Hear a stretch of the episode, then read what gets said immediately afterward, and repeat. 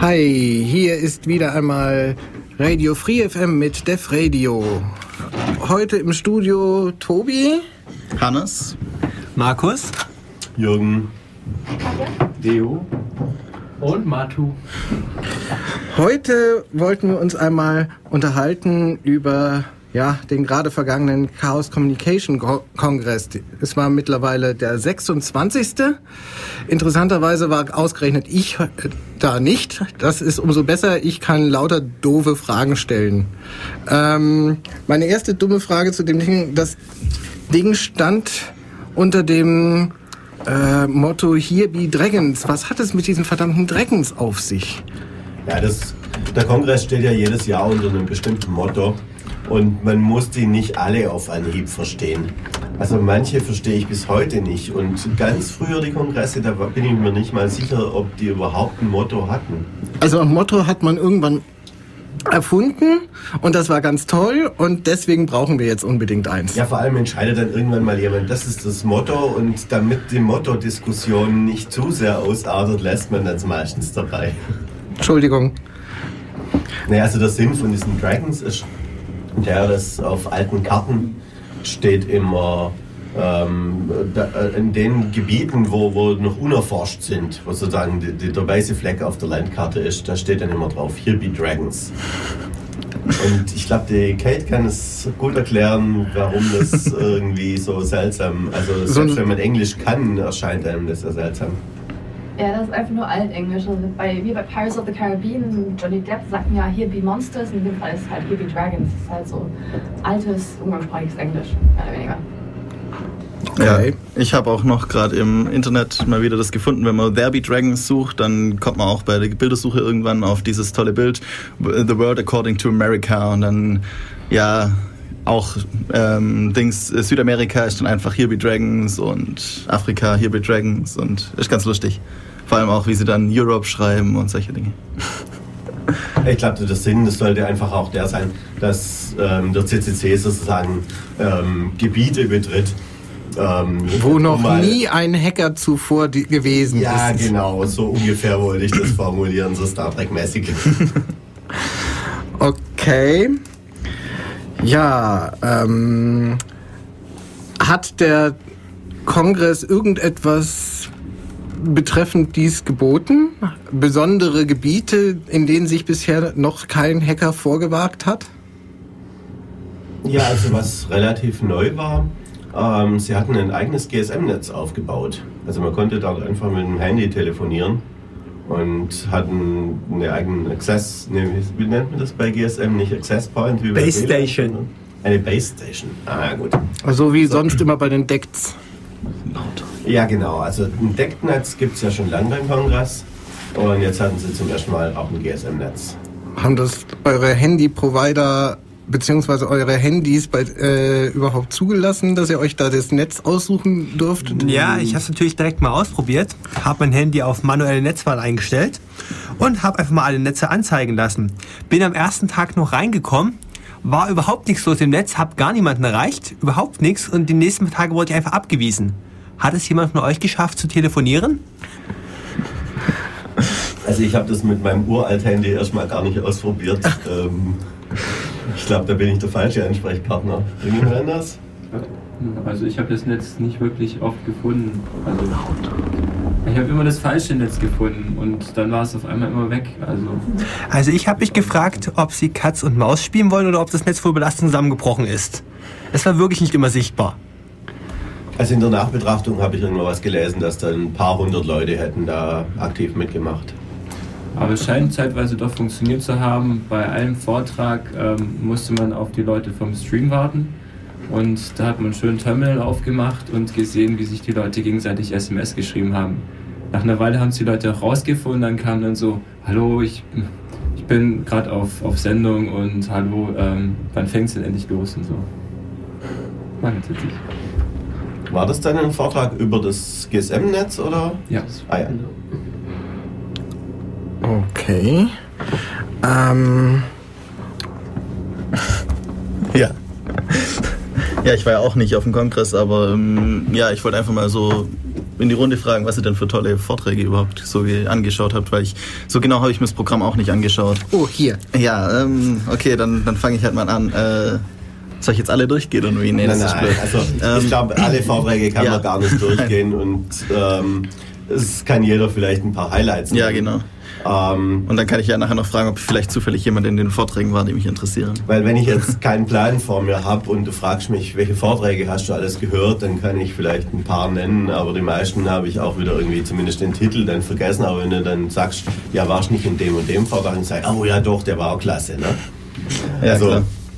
man hört da innerhalb von vier Tagen irgendwie so viele verschiedene Sachen. Mhm. Ähm, das ist einfach eine Reizüberflutung auch. Ja, aber wir können ja vielleicht mal einfach anfangen mit der Keynote. Da habe ich vorher schon gehört, dass ein paar die ganz toll fanden. Mathe zum Beispiel. Ja, angefangen hat sie am 27.12. Um War jemand da schon da? Um halb zwölf, ja. Wir waren eigentlich alle da. Habt ihr Karten gekriegt? War da, Moment. War noch also, ja, ja, also die meisten waren schon am 26. da. Also ich bin anderthalb Stunden eingestanden am 26., also sozusagen noch am Tag vor es anfängt. Und da hat man den Vorteil, wenn man da an der Kasse ansteht, dann braucht man nicht draußen in der Kälte zu stehen, sondern kann drinnen stehen, wo es warm ist. Ja, das ist toll. Da standen überall so Schilder, ab hier nur noch 42 Stunden und so. War ziemlich cool. Ja, also ich bin mit meiner Gruppe am 27. angekommen. Wir waren 14 Uhr da und wir haben das vorletzte Tagesticket abgestaubt, denn vier Tagespässe gab es schon gar nicht mehr. Aber irgendwie haben wir auch einen Fehler gemacht. Ich meine, wir sind abends angereist und naja, ich meine, es ist ein Hacker-Kongress. Ja klar, also ich glaube, morgens um 8 hat man auch gute Chancen, ein Ticket zu kriegen. Da ist die Schlange auch kurz. Aber wer will schon morgens um 8 anstehen? Naja, Diejenigen, die länger 1. aufbleiben. Hat jemand für euch mal das Freiwilligenprogramm ausprobiert? Welches Freiwilligenprogramm? Du kannst dich als Helfer melden. So, ja, ja, das hilft nur nichts, weil äh, Eintrittskarte braucht man trotzdem. Ja, schon, aber irgendwelche Hacker müssen sich dann morgens um 8 aus dem Bett gequält haben, um bereits Karten zu verkaufen. Ja, ja, klar. Also die Engel, die leisten da immer ganz schön viel bei dem Kongress. Also diese Freiwillige, wie du die nennst, ähm, die nennt man beim Kongress Engel. Das bedeutet aber, dass man vorher sich das überlegen muss und nicht erst, wenn man da vorne steht, was könnte ich jetzt sonst noch tun, um da reinzukommen. Äh, apropos vorher sich was überlegen, dieses Mal war das erste oder zweite Mal, dass man vorher äh, Vorverkauf gemacht hat, so übers Jahr? Das war das erste Mal. Also übers Jahr ist vielleicht übertrieben. Irgendwann im November oder so fing das, glaube ich, an. Und dann hatte man irgendwie vier Wochen oder sowas Zeit, um sich da im Vorverkauf Karten zu besorgen. Und eigentlich dachte ich, naja, so ein bisschen Vorverkauf und ein bisschen, ähm, naja, viele Videoübertragungen, die dieses Jahr so geplant waren das nannte sich dann Dragons Everywhere, ähm, um einfach den Kongress auch von woanders aus erleben zu können, ohne nach Berlin zu fahren. Und der Kongress war auch ziemlich voll, ziemlich überladen, das heißt... Ja, ja, jedenfalls dachte ich, mit diesem ganzen Vorgeplänkel ähm, wird es gar nicht so schlimm mit der Kassenschlange.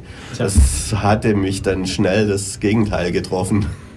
Also ich kam am 26. abends äh, da rein, also Tag Null. Also ähm, irgendwie so, zumindest während dem Kongress, vielleicht am ersten Tag klappt es noch, aber während dem Kongress, da verschwimmt dann irgendwie so Datum und Uhrzeit, sondern ähm, irgendwie vor der Pause, nach der Pause, Tag Null, eins, zwei, drei, vier, sowas gibt's dann noch und alles andere. Das, also man, man kommt da in so einen Kongresswahn.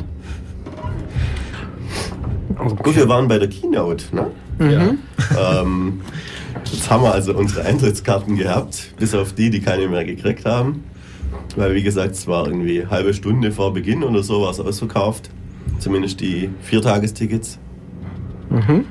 Und, ähm, naja, also der, der, die allererste äh, Veranstaltung, die dann immer stattfindet im Saal 1, ist dann immer diese Keynote. Und in den letzten Jahren hatten sie dann immer irgendjemand aus dem Ausland so eingeladen, dieser Ito und ich weiß nicht wer alles. Ähm, dieses Jahr hat einer vom CCC die Keynote gehalten. Ich weiß nicht. Ähm der Frank Rieger war das, ja. Und also ich muss sagen, sie war ein bisschen politisch. Äh, sie war diesmal auch auf Deutsch, die Keynote. Ein paar Leute waren da enttäuscht, dass sie da nicht so äh, dem folgen konnten auf Englisch. Aber also ich muss sagen, ich fand die echt ergreifend. Wirklich, die Keynote war toll und ich würde auch jedem empfehlen, sich die anzuschauen, wer das noch nicht getan hat. Auf der Kongressseite gibt es die ganzen Video-Downloads. Ähm, ergreifend in welchem Sinne? Also generell, er hat viel über aktuelle Entwicklungen gesprochen. Mhm. Ähm, und äh, ja, es, es, war eigentlich hauptsächlich für Deutsche interessant, muss ich sagen. Also über die deutsche Entwicklung im Moment, über die politische. Und nicht nur über das, was Computer angeht, sondern auch äh, ja, das soziale, kulturelle hier in Deutschland. Das also einfach mal anschauen, würde ich sagen. Okay. Ja, die Quintessenz war so, ähm, also es geht viel schief so in Deutschland, engagiert euch dagegen und ähm, für irgendwas Besseres und so. Und wenn ihr das alles nicht wollt, dann schreibt wenigstens bessere Software. Gut, ich würde sagen, wir machen noch mal ein paar Takte Musik ja. und melden uns dann gleich noch mal wieder.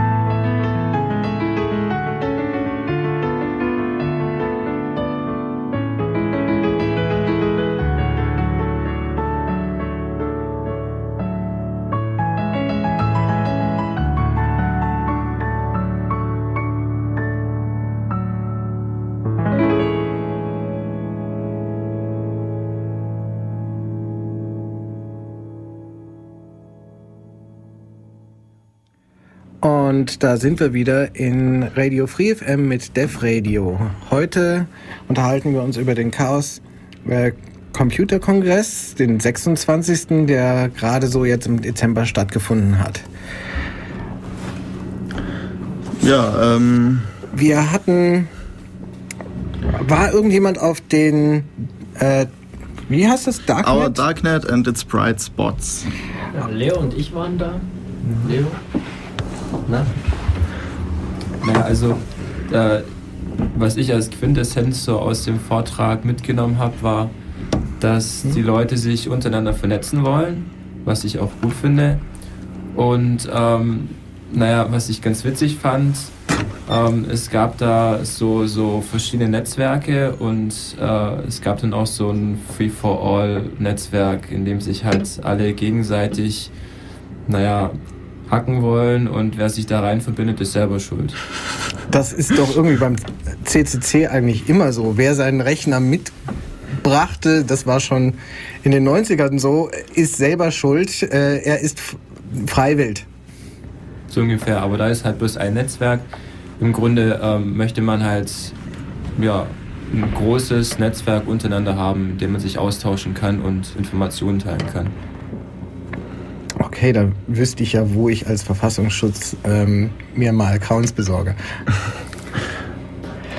ähm, wie, wie ist das technisch gelöst? Ich nehme an, das Ganze sind äh, virtuelle Private Net Networks, die untereinander irgendwie äh, verbunden ist und irgendwie miteinander über die Welt geroutet werden. Ja, genau. Also wenn ich das richtig verstanden habe, sind es normale Plasterrouter mit eigener Firmware und jeder Port entspricht dann einem Netzwerk und da hängt man dann seinen Switch dran und es wird dann ins Netz verteilt, also ins eigene Subnetz.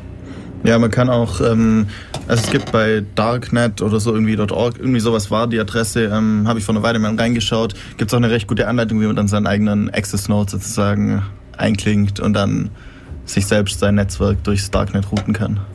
Ja, wenn das jetzt aber tatsächlich alles ein Netz ist, habe ich dann nicht genauso wieder tatsächlich dieselben Probleme wie im großen Internet, dass da irgendwelche ja, Leute, die was nicht mithören sollten, gezielt reingehen, um was mitzuhören?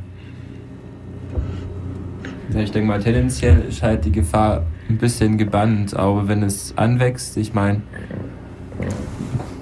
Sagen wir mal, ist es dann nicht viel klüger, wenn ich dann 200 kleine Darknets habe, die man halt nicht mehr unter Kontrolle kriegt? Was haben die denn so erzählt auf dem, dem Vortrag dazu? War jemand auf dem Vortrag? Also man muss dazu sagen, das war unser erster Kongress und ähm, man geht halt von Vortrag in Vortrag. Ich weiß. Und von Tag zu Tag wird es immer, äh, immer chaotischer. So die, die Tendenzen. Also also ich Vor allem, man nimmt sich dann irgendwie vor, oh, in den Vortrag will ich dringend gehen und dann versackt man doch irgendwo im Hackcenter oder geht mit irgendwas essen oder möchte ausschlafen. Löten, genau. Ähm, wir hatten das häufiger, was weiß ich, äh, dass wir irgendwie in irgendwelche Vorträge gegangen sind oder gehen wollten, stellten dann fest, okay, wir können in den Vortrag, gut, wir müssen zwei Meter vor der Tür draußen noch anstehen, um bei offener Tür noch was mitzuhören. Äh, Im Hackcenter haben manche manchmal ähm, sich hingesetzt und grundsätzlich Vorträge immer nur über den Stream äh, gehört. Warum sie das im Hackcenter äh, gemacht haben und nicht zu Hause, habe ich nie verstanden. Obwohl es ist ein anderes Feeling. Ja, vor und allem man trifft auf dem Kongress die Leute, mit denen man zusammen im Hackcenter sitzen kann den man vielleicht daheim eben nicht trifft. Stimmt, die ganzen also alten Leute Bekannte, die man von früher her noch kannte. Ja, Leute treffen ist ein ganz wichtiges Argument auch auf dem Kongress. Das Tolle beim Gucken im Hackcenter ist ja, wenn man feststellt, der Vortrag ist irgendwie doch scheiße, kann man ganz einfach wieder umschalten. Versucht man sich aus einem vollen Saal rauszuquälen. Ach, das geht. ja, mit genug Zustimmung. Du musst, du musst halt genügend Frechheit besitzen. Das Problem, wenn du aufstehst, ist und raus willst, dass da zehnmal in die Gegend strömen, die einen Platz haben wollen. Du bist immer unterlegen. Ja, wobei man Die brauchen muss, dich. Ähm, die müssen, die sind sehr daran interessiert, dass du rausgehst. Wobei man sagen muss, dass die das relativ gut organisiert hatten dieses Jahr, so mit Sitzplätzen und ähm, Verteilung im Saal und sowas. Also letztes Jahr war das relativ chaotisch, da hat man dann irgendwann die, die Türen zugemacht, weil der Saal überfüllt war ähm, und in der Mitte waren noch irgendwo Sitzplätze frei die, weil die Leute einfach für irgendjemand da reserviert haben und so weiter. Das war dieses Jahr eigentlich relativ streng geregelt. Also wer aufgestanden ist, um mal geschwind aufs Klo zu gehen, hatte ein echtes Problem. Des Weiteren haben die Ähnliche auch vor jedem Vortrag gesagt, wer neben sich einen freien Platz hat, hebe seine Hand. Sitzplätze besetzen. Also so im Vergleich zum letzten Kongress vom 25. muss ich sagen, mehr Sitzplätze, besser organisiert, aber noch mehr Leute und wie üblich gnadenlos überfüllt. Ein interessantes Gefühl, das ich noch hatte, war im Vergleich zum letzten Jahr, dass der Frauenanteil gestiegen ist. Mhm. Was war denn euer Eindruck? Weiß ich jetzt nicht so. Ähm, vielleicht lag es ja an dem komischen Vorverkauf. Ähm, also wer so einen Vorverkauf-Token gehabt hat, ähm, da stand dann drin, ähm, ja, also man kann sich da so ein Ticket vorab, muss es bezahlen und kriegt es dann sozusagen reserviert und kann es dann, braucht es dann nur noch abzuholen. Ähm, und das Ganze wird aber alles irgendwie hinfällig, wenn nicht der Frauenanteil bei so und so viel Prozent liegt. Und, ja, das heißt, das sie haben ganz einfach hab, die männlichen Karten nicht mehr ausgeliefert, wenn die Quote überfüllt war. Nee, nee, nee. Ähm, irgendwie so stand es da halt drin. Ich nehme an, dass sie das am Ende alles irgendwie ignoriert haben, aber. Ähm, vielleicht hat es ja trotzdem was gebracht. Vielleicht, ja. Du meinst, jetzt hat jeder seiner Freundin mitgebracht? Eine also Freundin. Manche Leute war das wohl so, aber das glaube ich jetzt war weniger der Grund dafür. Hm, okay, ähm, gerade wenn wir noch am ersten Tag sind, äh, mich interessiert auch noch das äh, How you can build an eavesdropper for a quantum crypto system. Ja, in dem Vortrag war ich. War es sonst noch jemand? Bei dem war ich es leider nicht. Ich habe den vom letzten Mal über Quantum Cryptography mhm mir angeschaut, das Video, aber den habe ich jetzt nicht gesehen, leider. Ja, also ähm, bisher gab es eher so Einführungsvorträge, wie funktioniert überhaupt Quantenkryptographie. Und das war jetzt so der erste Vortrag, wo man mal wirklich gezeigt hat, wie kann man es denn umgehen. Und es war eigentlich typisch, wie es bei Kryptographie immer funktioniert. Das System an sich ist alles ganz toll und ausgedacht und alles ganz sicher, so wie bei normaler Kryptographie irgendwie der Algorithmus ist also völlig unknackbar und ja, aber der Schlüssel liegt halt auf der Platte oder so. Und so vielleicht, ähnlich. Vielleicht, ganz kurz, was es ist. Das, es geht einfach darum, ähm, mit Quanten Daten zu übertragen. Vor allem Schlüssel zu übertragen, hauptsächlich eigentlich. Ja. So mit Quantenteilchen. Ja, und man kann sich das also auch ähm, fast ohne Quantenmechanik irgendwie verstehen, ähm, indem man eben Lichtphotonen nimmt und die in eine bestimmte Polarisation bringt, die man dann misst und ähm, das funktioniert alles wunderbar, wenn ähm, also da Alice und Bob, die sich da irgendwie ihre Nachricht zuschicken und ähm, äh, das funktioniert, wenn Alice tatsächlich irgendwie diese Photonen detektieren kann und, und so weiter.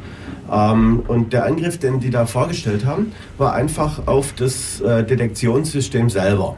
Da gibt es sogenannte Photomultiplier. Also wenn ein Photon auf so einen Photomultiplier trifft, da ist schon eine gewisse Spannung aufgebaut.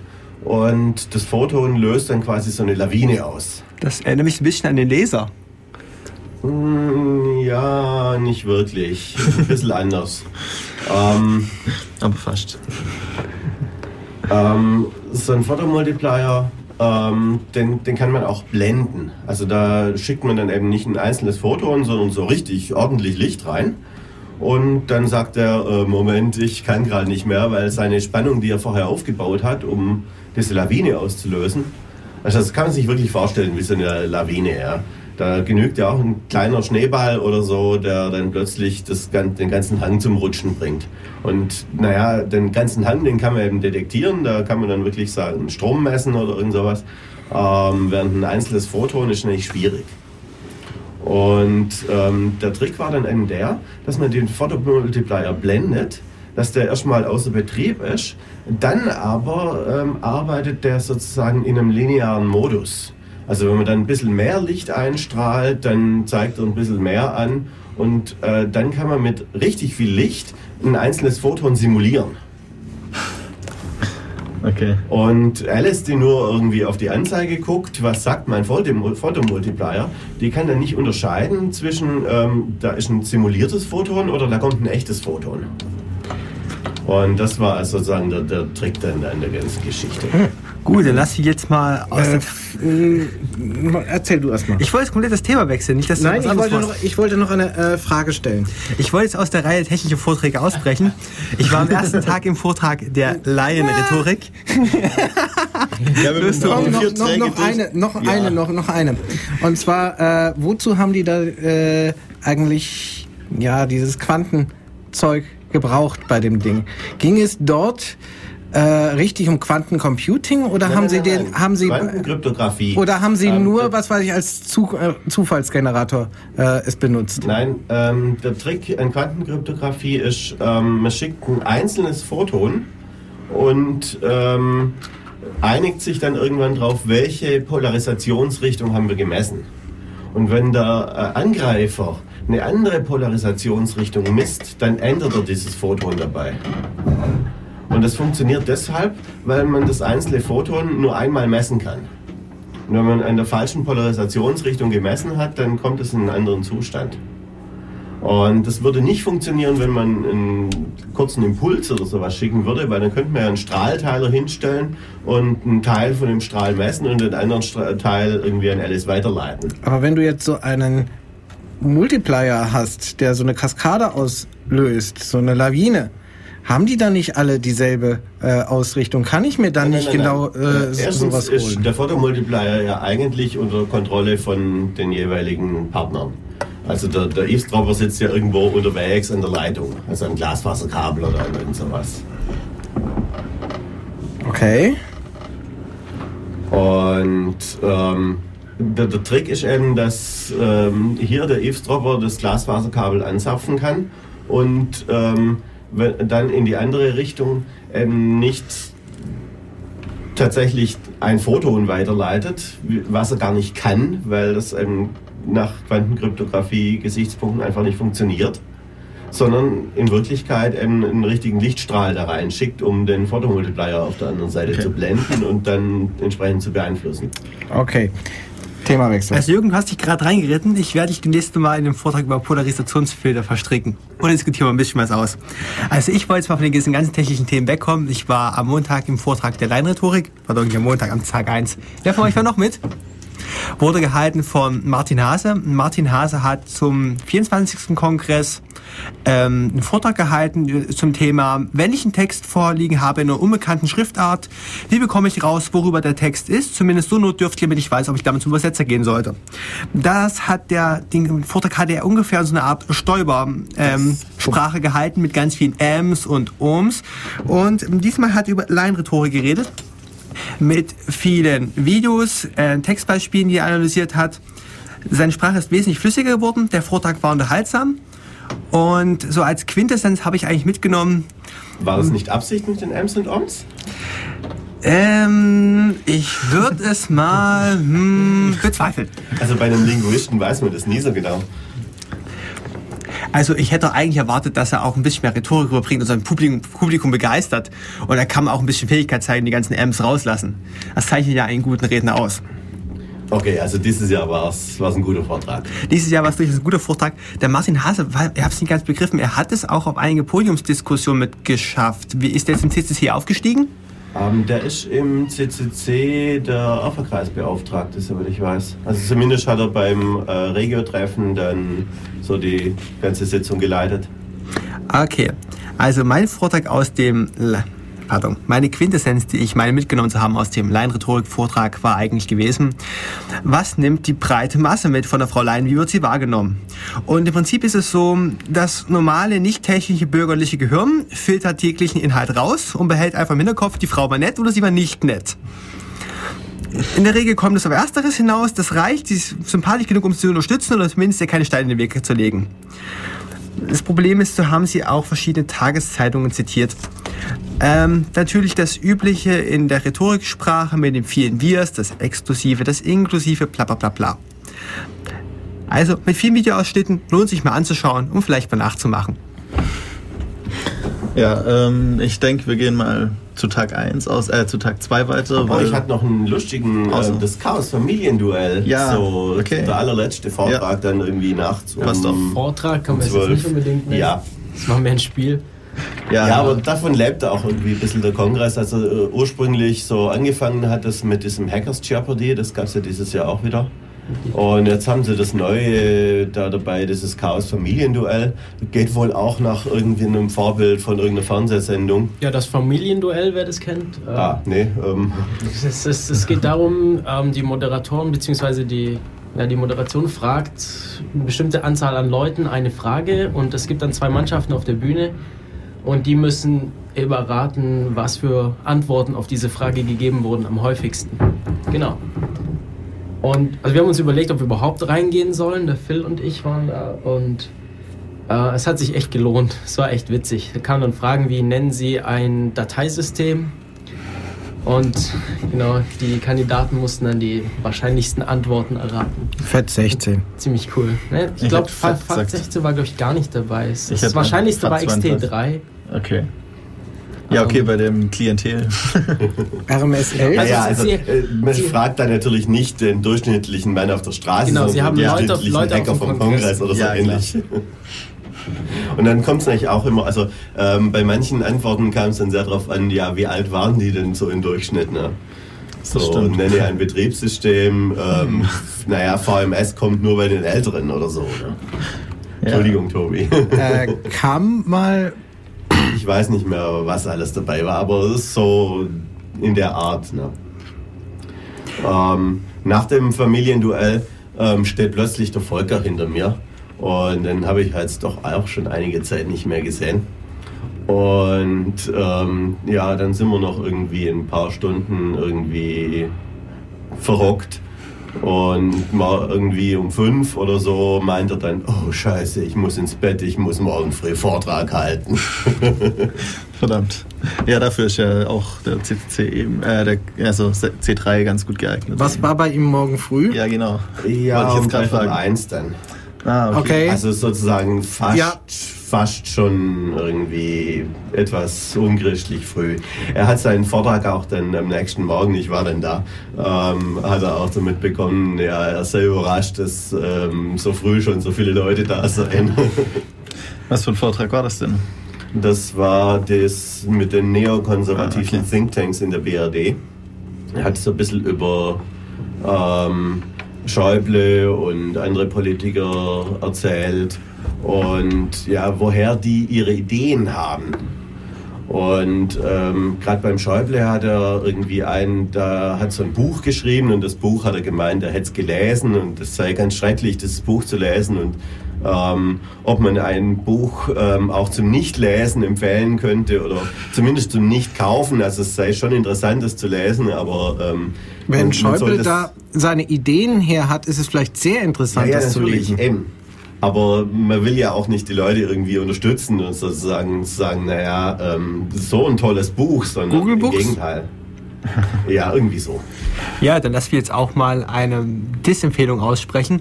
Ich war am ersten Tag im GSM-Vortrag und nachdem ich mir schon den Podcast von Tim dazu angehört hatte, war der Vortrag eigentlich nichts Neues gewesen.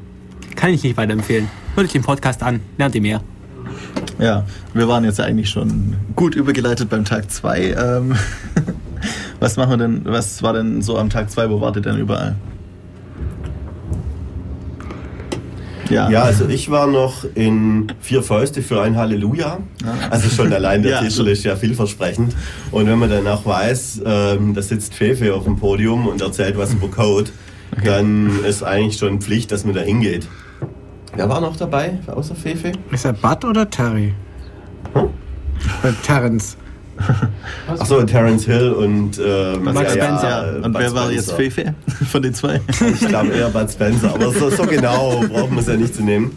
Jedenfalls, ähm, ich glaube, die letzten Jahre hatten, nannte, nannte, nannte sich der Vortrag ein bisschen anders. Erdgeist war dabei, ja genau. Ähm, äh, da, da, hatten sie auch schon so verschiedene Codebeispiele gezeigt, so nach dem Motto, ja, wir zeigen euch jetzt mal so richtig schlechten Code und ähm, naja, das ist, das ist so richtig typisch für eine Hacker-Konferenz. Da merkt man, ähm, wenn man so, so ein Codebeispiel ähm, normalen Leuten zeigen würde, selbst wenn sie programmieren können, ähm, naja, äh, und? So schlecht ist der doch gar nicht. Ist halt Code. Ja, ja. Aber wenn man dann so die Sachen ein bisschen kennt und so, da ist dann doch mancher Lacher dabei. Und dieses Jahr hatten sie über ähm, äh, APIs wollten sie was erzählen. Also ja, wie ist es vorgesehen, irgendwas zu programmieren und wie soll man das machen und wie ist es dokumentiert und so weiter. Und da waren also schon einige Klassiker dabei.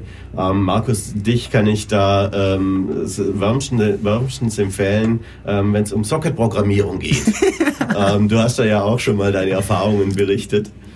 Ähm, und sie haben das so richtig genüsslich ausgetreten, was es da so alles gibt und wie man die, die alle irgendwie in welcher Reihenfolge man diese ganzen Funktionen, was das so obskur irgendwie ist und wie, wie man die da aufrufen muss. Und du kannst sie ja mal für die Leser nochmal, für die Mithörer nochmal wiederholen, die vier Socket-Funktionen. Ähm, ja, das kannst du sicher besser als ich. Ja, ich will jetzt Klugscheißer rüberkommen. Socket, Bind, Listen und Accept die man auf BSD-Betriebssystemen auch noch in der richtigen Reihenfolge aufrufen muss, sonst gibt es einen Crash.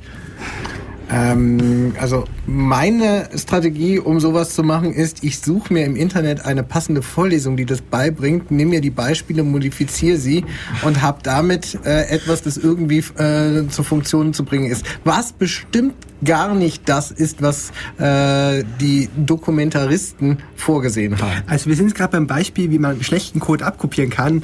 Und wenn du einfach nur quick und dirty haben willst, nimm doch eine Skriptsprache. Welche? Beispiel mit Perl. Gut. In zwei Zeilen ein Socket aufgemacht. Ja, also das ist ja auch nur ein Beispiel. Und ähm, sie konnten dann halt auch ein bisschen mal drüber reden, ja, wie könnte man es denn überhaupt anders machen? Oder warum ist es überhaupt schlecht? Und ähm, das Ganze dann in eigentlich witziger Form aufbereitet. Ähm, so ein Vortrag bringt natürlich nur dann was, wenn man die APIs auch wirklich mal kennt. Und gerade Socket, ähm, weil ich das halt relativ kurz vorher irgendwie mal gesehen hatte, da konnte ich dann auch mitlachen. Und bei manchen Sachen, da dachte ich dann, hm, aha, keine Ahnung, noch nie gesehen. Na.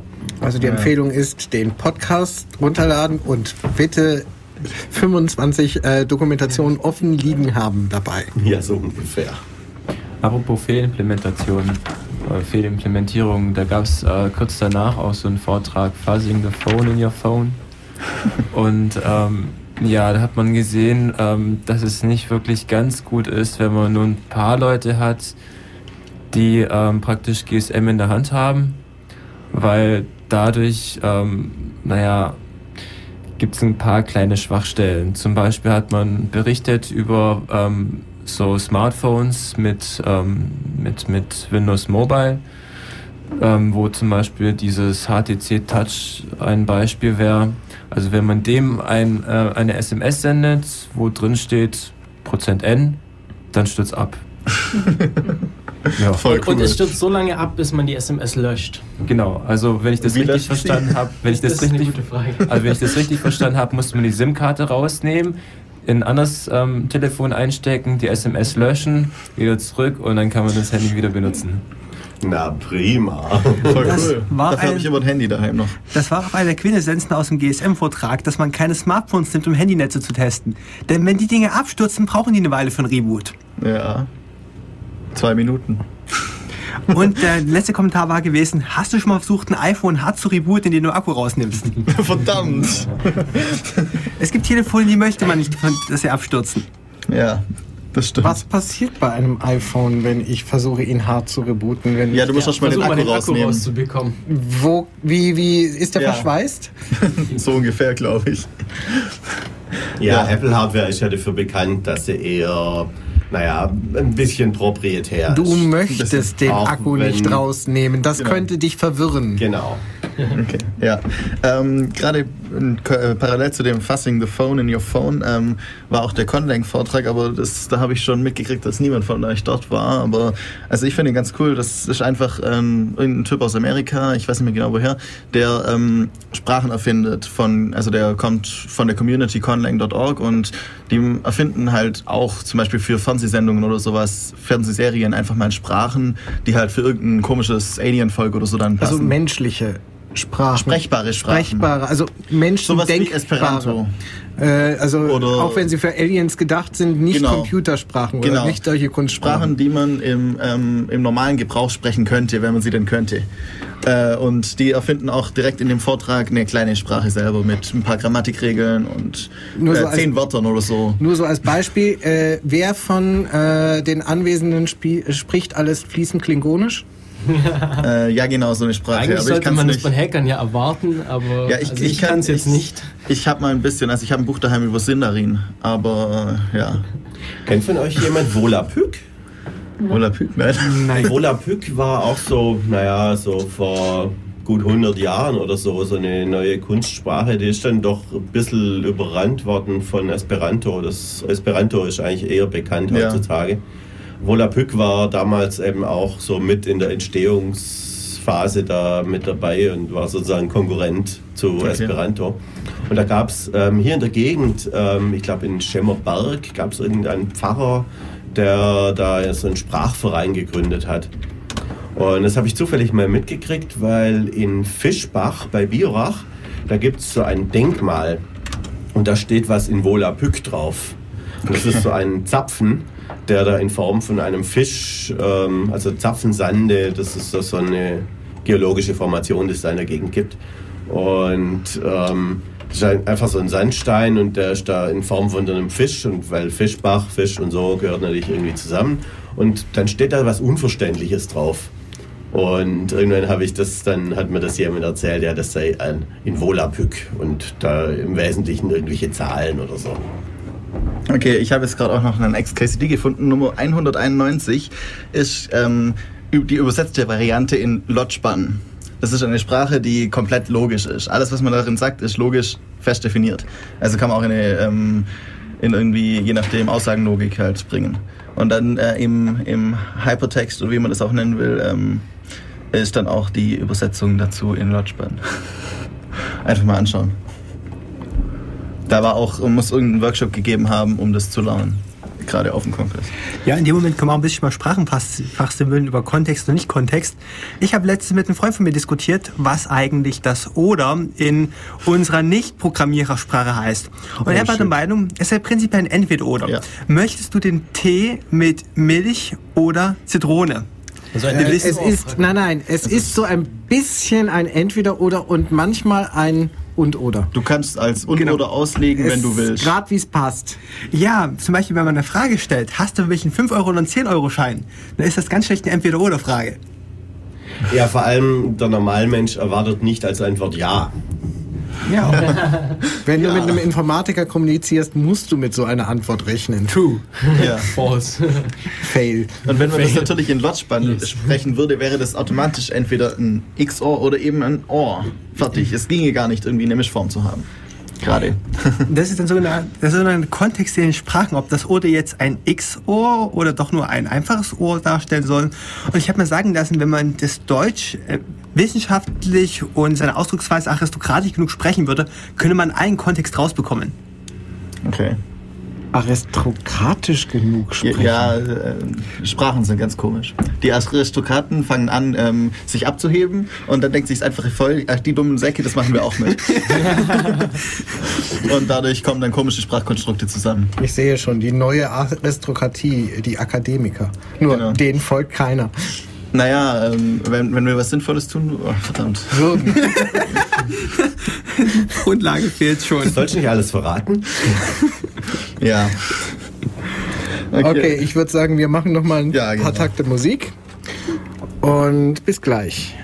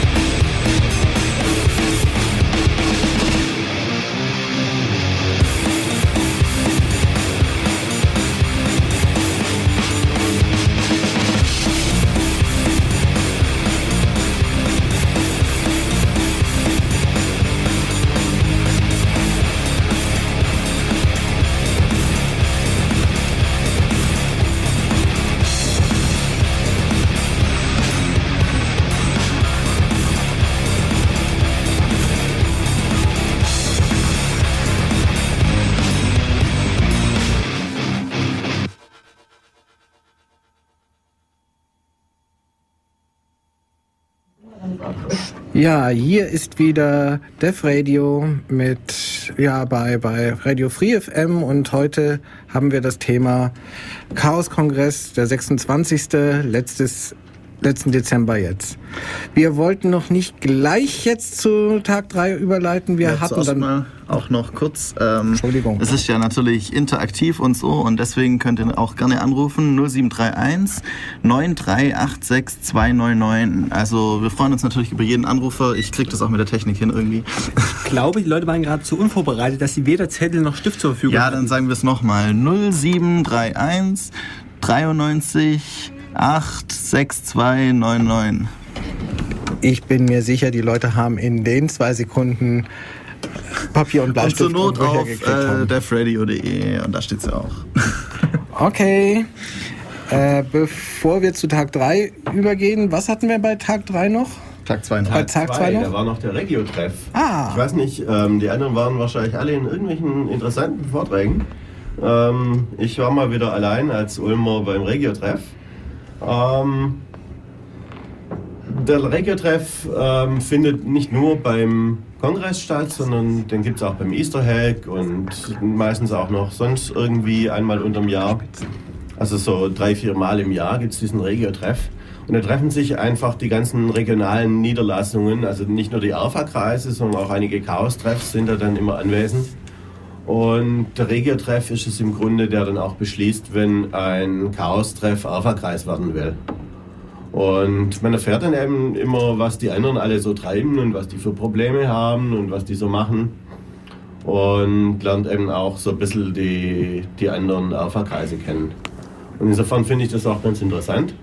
Auch wenn es, naja, auf Dauer dann schon immer irgendwie sich zieht und der Nächste erklärt noch, ja, und wir haben auch eine Dusche und ähm, so genau wollte ich es jetzt eigentlich nicht wissen. Wie jetzt? Wir haben keine Dusche. Ja, das mit der Dusche ist irgendwie, das kam irgendwann mal so auf.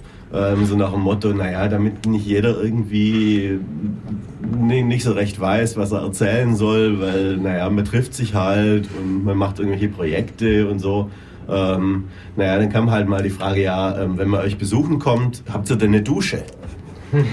und ähm, so Nerd-Treffen quasi, wenn man, manche Leute sind ja irgendwie in der Gegend mal unterwegs und dann kann man natürlich auch mal die entsprechenden Nerds vor Ort mal treffen. Also zur Verteidigung von unserem Treff ist, im Gebäude der ja. Uni, wo das stattfindet, gäbe es schon mehrere Duschen, die man, ja, genau. auf die man ausweichen könnte, wenn man sie denn findet und sich nicht auf dem Rückweg verläuft. Ja, das, das war das, ähm, was, was ich dann ähm, seinerzeit irgendwie vor ein paar Jahren irgendwie, da ging das so um mit der Dusche. Ähm, da hatte ich dann irgendwie erwähnt, naja, also eigene Räume haben wir zwar nicht, aber eine Dusche haben wir schon. Und, und wir haben noch was Tolles in Ulm, nämlich seit gestern haben wir auch einen Hackerspace. Genau. Äh, beziehungsweise in Neu-Ulm, aber das ist ja fast das Gleiche. Ähm, also Im Ausland? Ja, in, ja in genau. Bayern, ja. Genau, in Bayern. Ähm, ja, beim Bürgernetz Ulm, äh, die haben einen Clubraum in, direkt beim Dietrich-Theater ähm, und dort im Keller haben wir jetzt Zugang, haben gestern ein bisschen umgeräumt und ja. Also wir, haben, wir werden da auch noch mal ein bisschen Sachen veröffentlichen auf der CCC, äh, um ccc.de Seite und dann werdet ihr uns da finden. Ein Hackspace, was kann man denn da alles machen? Bis jetzt noch nicht so viel, aber es wird. wir haben schon mal den Raum und bald haben wir den Schlüssel und dann passt die Sache. Ja, also die Schlüssel sind schon mal irgendwie ein Stück Voraussetzung. Genau. Also in vielen Hackspaces ähm, erwartet man eben, also wer, wer andere Hackspaces kennt, erwartet vielleicht ein bisschen zu viel jetzt erstmal. Ja. Ähm, also es ist da keine 24-7-Bespaßung oder sowas, dass Nein, man einfach so Fall. hinkommen kann. Nee, das ist erst so, dass wir uns halt jetzt schauen, dass wir uns mal regelmäßig einmal die Woche treffen und dann vielleicht noch ab und zu mal mehr.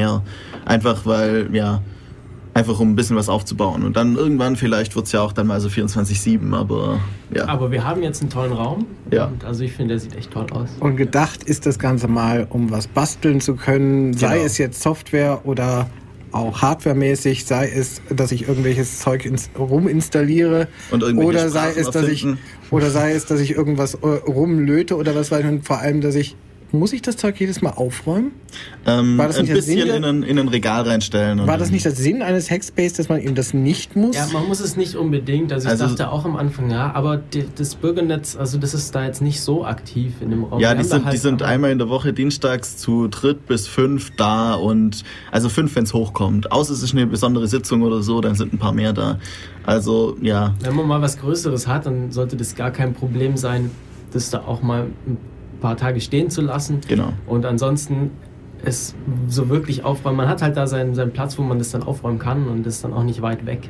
Ja, wenn ich das richtig verstanden hatte, wollte auch die, wollten auch die Leute vom Bürgernetz da mal wieder mehr machen. Genau. Sie hatten nur jemanden gebraucht, der da mal aufräumt. Ja, genau. Sie haben jemanden gebraucht, der umbaut und das haben wir gestern gemacht. Also umbauen ist Shit. viel gesagt. Alte Bank raus, neue Stühle, Sessel rein und fertig. Tische noch verschieben. Genau, ja. zwei Regale aufgebaut. Genau.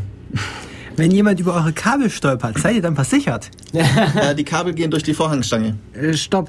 ähm, meintest du jetzt ähm, Eigenversicherung oder Haftpflicht?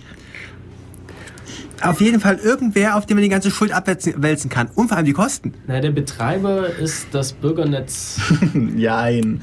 Der Betreiber ähm, ist eine imaginäre Person, die sich Ulm CCC nennt oder so. Das, das, ist eine juristische Person. Nein, Nein, mal. eben nicht. Nicht, nicht mal. in Ulm. Genau. Also wenn denn sowas käme. Eigentlich ist es der CCC schon. Hamburg. Genau, die sind schuld.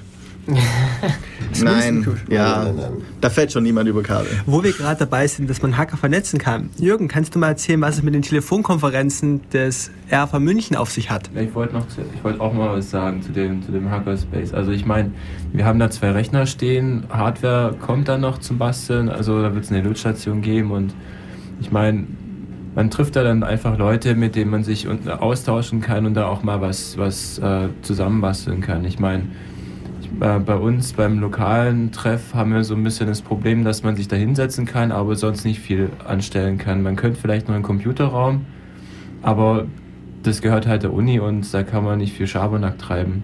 Und so trifft man sich da halt und ja, kann Spaß haben. Und vor allem ist es halt auch, man kann halt, ähm, ja, jetzt habe ich eine tolle Projektidee, aber alleine schaffe ich die sowieso nicht. Aber dann gibt es halt noch zwei Leute, die man dann dafür begeistern kann, dann trifft man sich und eben für das ist eben gedacht. Ja. Okay, jetzt zu dir.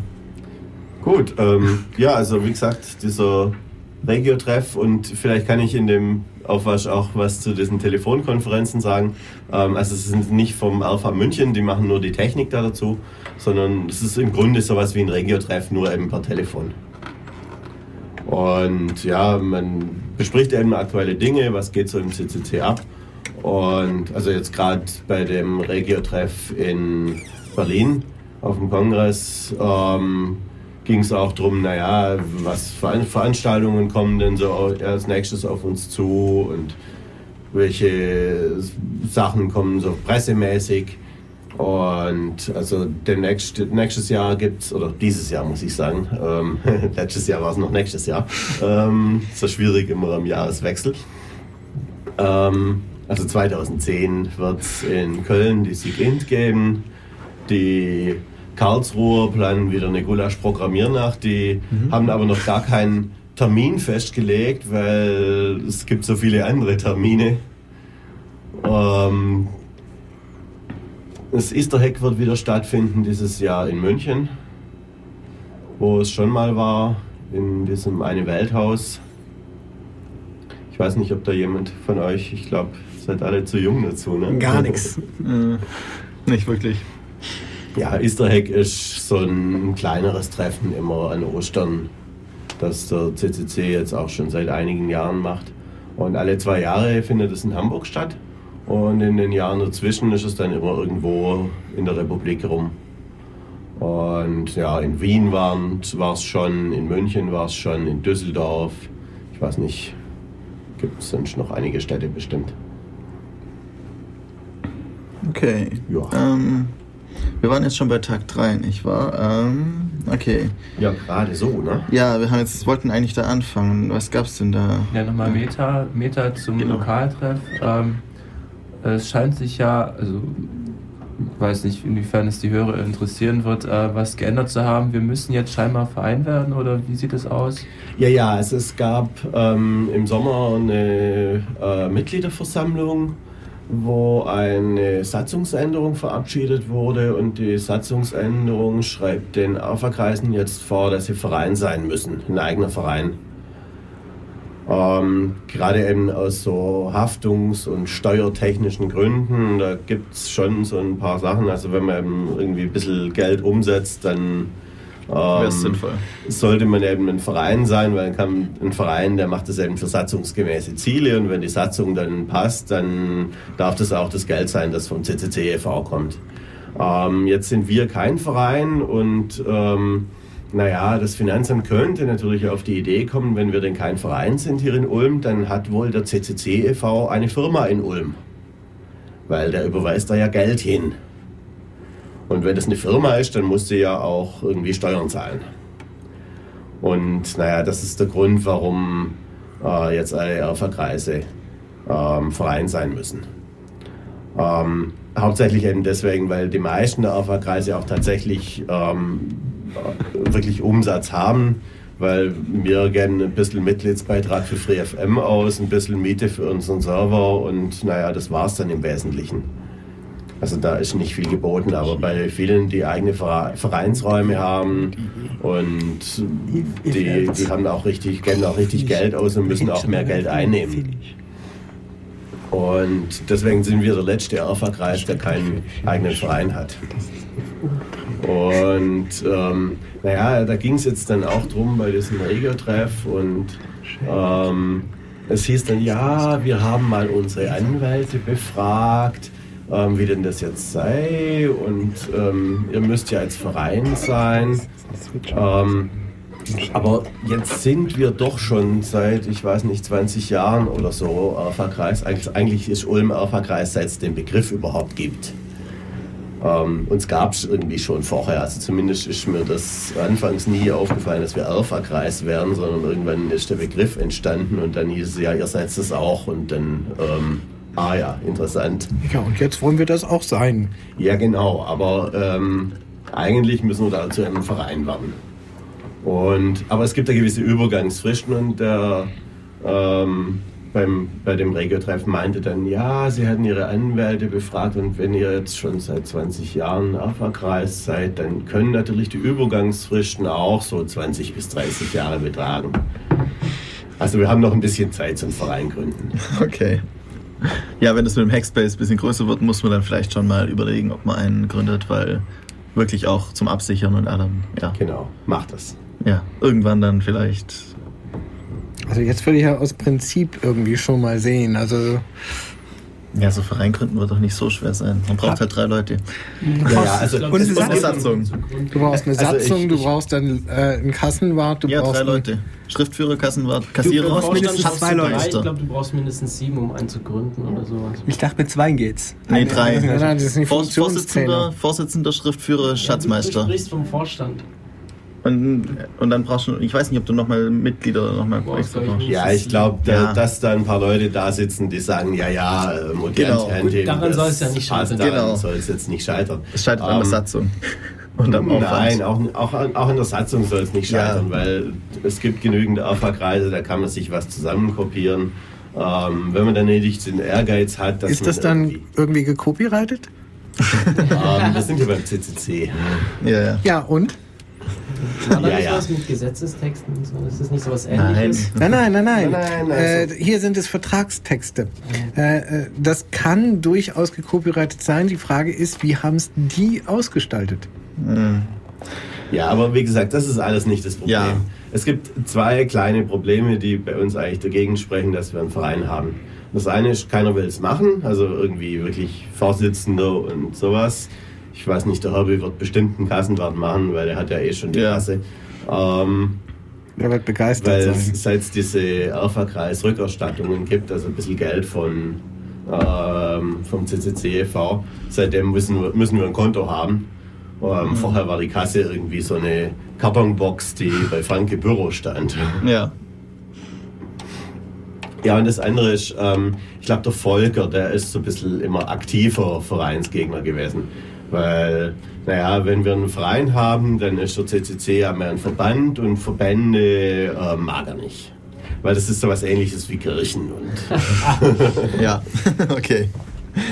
Ja, jetzt so ein bisschen abgekommen vom Thema. Ähm, Was für ein Thema? Ja, ja, Thema 26C3. Und jetzt sind wir bei Tag 3. Hey, das ist der Ja, erste, also erster das erste. Mal, dass diese ähm, Tag äh, heute gefallen ist. Thema.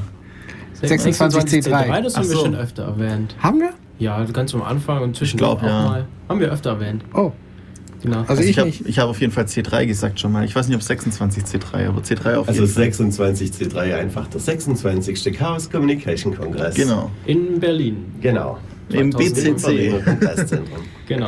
Wobei Okay. die Zählung äh, sehr gewagt ist, weil es nicht der 26. in Berlin ist. Das ist richtig. Das ist der Anfangs- 26. Kongress. Ja. Immerhin. Anfangs waren die Kongresse immer in Hamburg. Und dann war er einmal in Berlin und noch ein paar Mal in Hamburg. Und ab da war es dann immer in Berlin. Irgendwie Sehr- so. Und da mindestens an drei verschiedenen Orten. Ja, Phil, Katja, Leo und ich waren da gemeinsam in Berlin und als wir da angekommen sind, haben wir auch gleich einen Blog drüber eingerichtet, weil wir uns unbedingt mitteilen wollten. Äh, da stehen jetzt auch ein paar äh, Video-Empfehlungen drauf und so. Wer Lust hat, kann da mal drauf schauen. Das ist die awesomespacegeeks.blogspot.com. Genau. Da ein bisschen was über den Kongress. Äh, Fotos Ja. und Links zu Videos. Wird auch natürlich auf der, äh, wird auch natürlich auch noch verlinkt. Also, Ja, schon, das kriegt man hin. Kann ich eigentlich gleich machen. Ähm, ja, Ja, also erster? Vortrag, ähm, Tag 3, ähm, der CCC-Jahresrückblick war ein gewisses Highlight. Ähm, da sitzen immer irgendwie so eine Handvoll Leute auf dem Podium vom CCC-Vorstand und oder halt die, die, die großen Macher und erzählen dann, was sie so das Jahr über getrieben haben. Und der war echt toll. Also ich war leider nicht dabei, aber ich habe mir gestern und heute das Video dazu angeschaut. Oh ja, dann ist es bei dir viel frischer. Erzähl mal was drüber. Ja, ähm, es fängt eben an, chronologisch, einmal durchs Jahr 2009 war das jetzt. Und sie haben erzählt, was alles gemacht wurde und vielleicht ganz groß, ganz grober Überblick. Äh, es war, war einiges Lustiges, es war viel los äh, mit Vorratsdatenspeicherung und Zensur gerade dieses Jahr. Da gab es einiges. Also sie haben über viele Demos erzählt. Äh, leider auch nicht nur Gutes, auch über Polizeigewalt an Demos. Das war, glaube ich, im Oktober dann. Ähm, bei der Freiheit statt Angst zum Beispiel. Genau, bei der Freiheit statt Angst Demo. Äh, ja, aber auf jeden Fall, war echt cool der Vortrag. Ging auch sehr lang. So, was waren das? Zwei Stunden haben sie, glaube ich, für das. Sehe ich hier. Ja. Ja.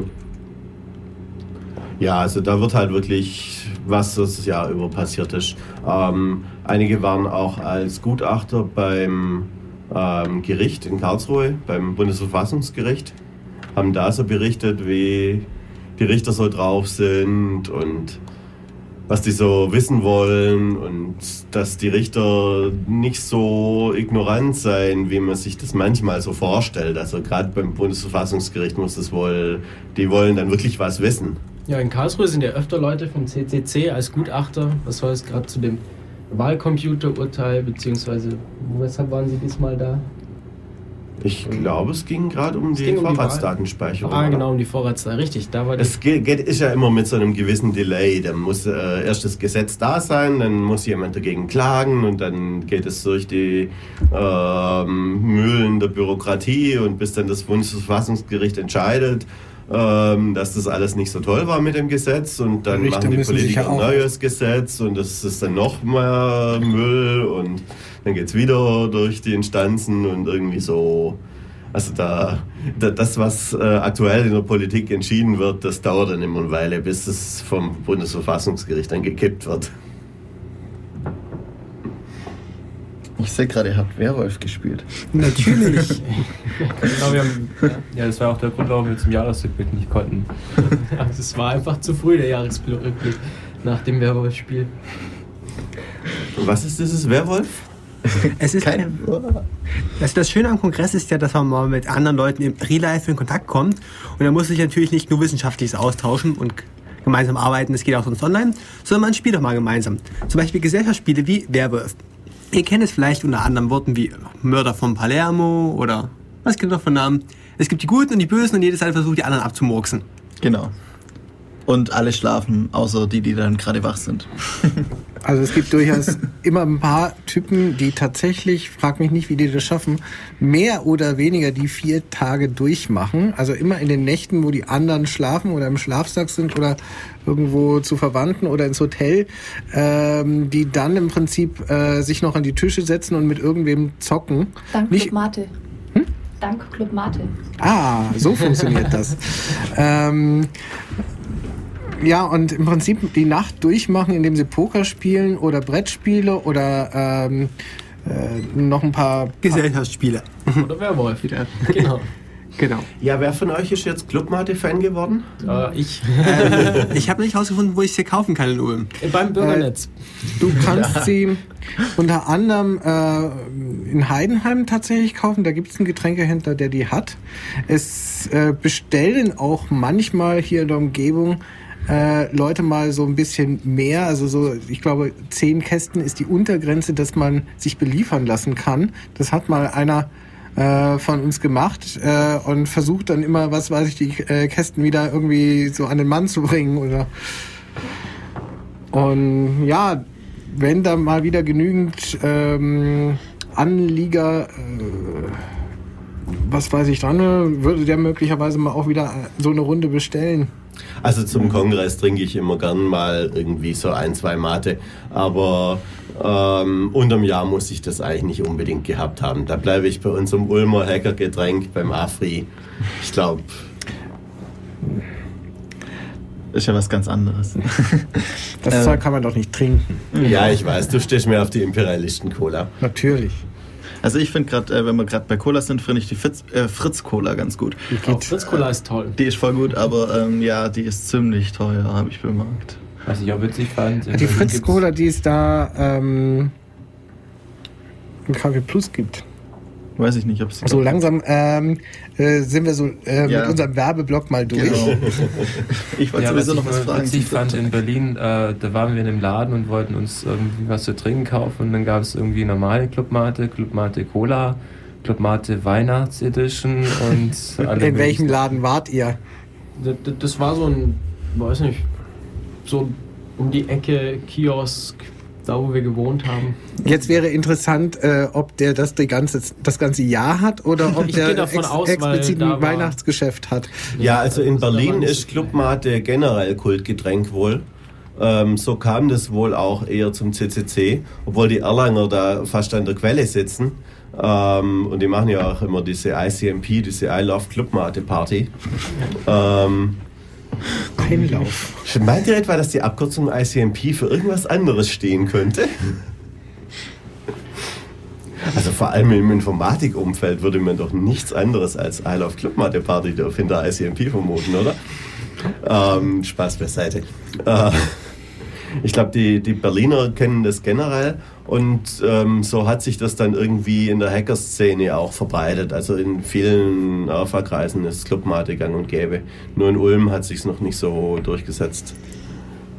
Vielleicht ja beim Hackspace. Mit der Vereinsgründung dann. Ja, oder so. Ja, wahrscheinlich. Und dann kurz die, die Satzung geschrieben oder was auch immer. Möglichst äh, lange verhindern. Genau. Also um ehrlich zu sein, mir hat es jetzt auch nicht so richtig geschmeckt, aber ich habe gehört. Mir auch nicht. Das, es braucht Ist ja, nicht besonders toll. Also Jürgen hat mich erstmal gefragt, wie viel ich denn schon davon getrunken hatte. Und äh, danach gemeint, ja, es kommt mit der Zeit. Das ist wie bei Kaffee. Also am Anfang schmeckt es einem gar nicht und dann. Das klingt sehr nach Drogenkonsum. Ja, das ist Koffein drin. Koffeinsucht. Nein, nein. Also wenn es so diese Gewöhnungsdrogen sind, äh, die eigentlich vollkommen widerlich sind, wo, wo der Körper schon sagt, nein, das will ich nicht. Und man sie erstmal tr äh, trimmen muss, damit man danach nicht mehr davon loskommt. Ja, das ist eigentlich so anfixen und ja gut, ist aber bei Bier nicht anders. Ich meine, ja, als, als kleines, ja genau, als kleines Kind probiert man mal vielleicht am, am, Bierglas seines Vaters und denkt sich, geht was trinkt der da? Und dann mit der Zeit. Hm. Ich weiß ja, heute noch nicht. Aber mit der Clubmate ist es wie mit allem. Wir sind alle Individualisten. Ich nicht. ja, genau. Hm. Ja, vielleicht können wir noch mal zum Tag 3 kommen. Ich habe nämlich gerade einen interessanten Vortrag entdeckt, weil das ja auch diesen September, glaube ich, aktuell wird mit ähm, Technik des neuen elektronischen Personalausweises. War da jemand? Ja, ich habe mir das mal so ein bisschen angehört. Ähm, Im Grunde wollen sie beim Personalausweis so ähnlich wie beim Pass, so mit Chip und mit Fingerabdrücke, wobei die Fingerabdrücke sollen noch freiwillig sein. Ja. Ähm, da kommt das Ganze jetzt auch. Ähm, ja, ich muss zum Glück dieses Jahr noch einen neuen machen. Sowieso Ja, und allen anderen also ich empfehle ich, glaub, auch, das ist aus Versehen ihn verloren zu haben. äh, vorher noch sich einen zu besorgen. Okay. Hm, was war denn noch? Ja, also der, eines der, der Highlights immer beim Kongress ist der Nordjahresrückblick, aber ich glaube, da war niemand von uns. Was ich noch zum, äh, Wir haben den Stream gesehen. Ah, Wir sind sehr nicht schön. mehr reingekommen in den Nordjahresrückblick. ja, was ich noch zum Ja, äh, du sagen. kannst da nicht gewesen sein, da waren wir nicht beim Inder. ja. Stimmt, was haben wir dann im Stream gesehen? Ah, das war am nächsten Tag, genau. Ja, was ich noch zum Personalausweis sagen wollte, ich meine, äh, ich habe mir nur den, den äh, Vortrag nachträglich angeschaut und was ich so mitgenommen habe, war, ähm, es gab so eine Debatte, welche Größe das Ding haben soll. Da hat man so gemeint, also entweder immer das Standard-Chipkartenformat, Mhm. aber ähm, da sieht man, weil man damit ähm, dieses ähm, ähm, kontaktbehaftete Chipkarten ähm, ja, Format benutzen kann. Ich meine, man kann es dann irgendwo reinstecken und dann die Daten auslesen, aber da hat man gesagt, nee, also da sieht man, das, da ist das Bild viel zu klein. Und ähm, da hat man sich überlegt, nicht vielleicht das größere Format zu nehmen ähm, und dann RFID zu benutzen. Und jetzt am Ende ist es halt das kleine Format mit RFID. Also Genau, Nachteile Ja. von allem vereint. genau. Ja, ich finde also ich finde die kleinen Karten schon besser als dieses gro- große komische laminierte Teil, aber ähm, Ja, es ist vielleicht RFID bequemer ja nicht. rumzutragen, aber ähm, du willst weder ein RFID drauf Genau. haben, jetzt gibt's ein, noch will man eigentlich, dass äh, jeder dann dass die, die, die große Lupe auspacken muss, um überhaupt das Foto drauf zu sehen. Ja, man kann es Also Foto ja ein bisschen mal- größer machen. Steht Ja. halt weniger Text drauf. Wofür muss ich denn, äh, den, meinen Künstlernamen oder Glaubensnamen drauf haben? Frag mal Padelun. Ja, ich wollte mir auch mal einen Also gerade. Künstler, Hat von euch schon mal jemand Padeluns Ausweis gesehen? Nee. Also ich war mal bei einem ähm, bei einer Key-Signing-Party auf dem Kongress und Padelun war angemeldet. Ich habe mich echt gefreut. Jetzt sehe ich mal seinen Ausweis und sehe mal, da soll ja angeblich Padelun draufstehen. Ähm, aber er kam nicht. Schade. Oh, verdammt. Das war allerdings nicht dieses Jahr, sondern irgendwie vor ein paar Jahren. Ja, also ich habe mir auch mal überlegt, einen Nickname drauf machen zu lassen oder so, aber ja, geht nicht so leicht. Obwohl Glaubensgemeinschaft geht relativ leicht noch. Ich gründe einfach einen Glauben und dann, ja. Und deine vielen Ichs stellen die Gemeinschaft, ja? Genau, ist ja nicht so schwer. Also mit Tom und so, dann geht es schon. Ja, schon, aber wie wenn regelmäßig kommunizierst du mit deinen Ichs? Mm, andauernd. Nicht, dass du sie nachher äh, den, den einen oder anderen vernachlässigst. Nee, nee, nee, das, das geht schon. Zur Not reden sie untereinander. du weißt schon, dass der Platz für die Anzahl der Nicknamen begrenzt ist. Jetzt muss ja nur meiner drauf. Welcher? Der Sammelname der Gruppe. Genau, sozusagen. Bei dem sich alle angesprochen fühlen. Das Ähm, wäre ja dann wieder eine juristische Person. Ja, ist doch egal. Im Moment eine Körperschaft in diesem Sinne erstmal. Okay. Ja, weil es ein Körper ist. Ja, wir schweifen mal wieder ab. Ähm, vielleicht sollten wir noch was ähm, erwähnen, nämlich, dass wir alle beim Inder waren. Ähm, das ist so eine Tradition bei, bei den Ulmern. Ähm, es kommen ja auch viele Leute zum Kongress, die jetzt, naja, früher mal in Ulm waren und ähm, inzwischen irgendwo in die Schweiz ausgewandert oder sonst irgendwo hin sind. Oder nach Ähm. Neufünfland. Ja, Neufünfland. Wer ist in Neufünfland? War es nicht Mirks mal? Nee, Mirks ist in Bayern. Ach, der ist in Bayern. Das ist fast Neufünfland. Ja, aber in Berlin gibt es auch welche und äh, in Hamburg und ich weiß nicht. Also wir haben unsere U-Boote inzwischen fast in allen Nerverkreisen. Ähm, aber beim Kongress trifft man sich dann halt wieder und ähm, es gibt dann immer einen Tag, wo die Ulmer ähm, alle zusammen zum Inder essen gehen. Und naja, wir hatten uns eben dieses Mal den Tag 3 rausgesucht, weil Tag 1 hatten wir es organisiert, Tag 2 war Regiotreff, Tag 4 fahren alle schon wieder weg, also bleibt nur Tag 3 übrig. Und so mussten wir eben auf den 500-Jahres-Rückblick verzichten. Aber zusammen zum Inder essen gehen. Die Inder in äh, Berlin sind einfach, naja, indischer als wie die Inder in, in Ulm, möchte ich mal so sagen. Ja, ähm, War sonst noch jemand auf einem interessanten Vortrag am dritten Tag? Ja, Peanut Butter and Plastic, the Industrial Revolution. Ah. 20.30 Uhr im großen Saal, das war, das war toll. Also ich war echt beeindruckt. Okay. Und zwar Leute, die sich selber CNC-Maschinen bauen und dann zum Beispiel aus Plastik Teile in 3D drucken. Und Ja. also sowas, das habe ich zum ersten Mal gehört auf dem Kongress. Und echt super. Der Also sie haben Herr gemeint, sie haben angefangen mit, mit Erdnussbutter, wo sie sich dann ihren Wetterbericht auf den Toast gedruckt haben. Rapid Prototyping. Ach ja, apropos, ich hatte dann noch ein Projekt, ähm, das SMS to Toast. SMS to Toast. SMS to Toast, das ist cool. Äh, Wird ja. das dann auf den Toast gebrannt? Oder? Genau. Ah ja. Voll cool. Ja, oder wir bauen uns so ein CNC-Ding und Das dann, dann drucken wir Erdnussbutter es. drauf schreibt. Genau, oder Honig oder was. Oder, ja, voll dem gut. Kongress hat man wirklich so ein Ding in Action gesehen. Also unten im, im Hack Center war ähm, ein Teil, das ähm, aus Zucker, glaube ich, ähm, Blender-Files ähm, wirklich Mhm. in, in 3D modellieren konnte. Ja, ja, das, da gibt es einige so Rapid Prototyping ähm, die dann ziemlich abgefahren sind teilweise. Ja, sie haben auch gemeint, also das habe ich auch auf im CCC-Jahresrückblick, glaube ich, gehört, dass irgendjemand mal einen Handschellenschlüssel da so aus Plastik ausgedruckt hat und der hat dann auch funktioniert.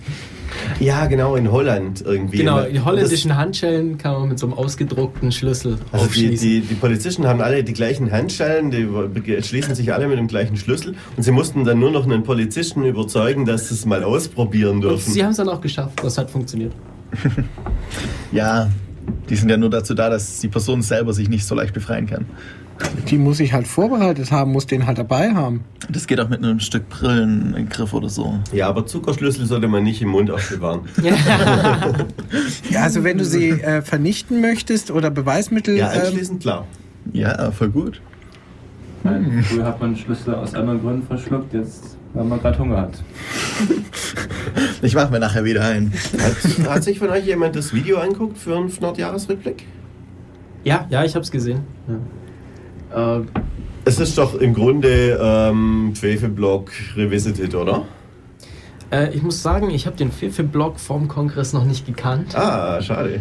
Aber ja, aber es ist echt cool. Also es macht Spaß, sich das alles nochmal anzuhören. Wobei ist, eigentlich ist die Logik andersrum. Also ähm, de, diese Veranstaltung gibt es ja jedes Jahr beim Kongress und die gab es auch schon, als es den Fefe-Blog noch nicht gab. Und irgendwann hat Fefe beschlossen, naja, also eigentlich hätte er da so viel zu erzählen, er könnte da jeden Tag was drüber erzählen. Da hieß es ja, mach doch einen Blog. Na gut. ja, der Frank Rieger war da auch noch dabei, außer dem Felix von Leitner und ähm, von dem bin ich eh Fan, vor allem seit der Keynote. Der macht das echt gut. Der Nordjahresrückblick war echt witzig. Erklärt mir jetzt bitte schön nochmal den Begriff Fnord. Leo. Beispiel. Keine Ahnung. Äh, das soll doch irgendwie so ein äh, aus einer alten Sprache ein Begriff sein. Wir können ja mal ähm, Musik machen und dann, ähm, Dann suchen wir wir das. mehr darüber erzählen. Dann Wikipedia nennen wir das oder so. Genau. Also ich nehme das mal gerade als entsprechenden, als entsprechenden Vorschlag, mach noch mal ganz kurz Musik.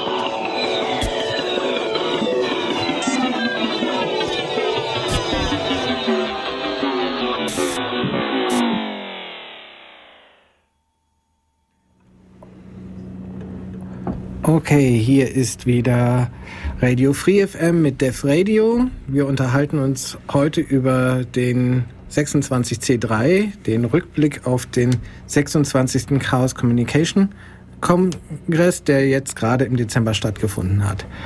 Wir waren mittlerweile bei Tag 3. Haben wir noch was zu Tag 3? Will noch irgendjemand? Ja, schön, dass wir das Fnord übersprungen haben. Stimmt, was ja, war denn jetzt? Der Fnord-Jahresrückblick. Der Fnord ja, ihr wolltet erklären, was, was ein Fnord ist.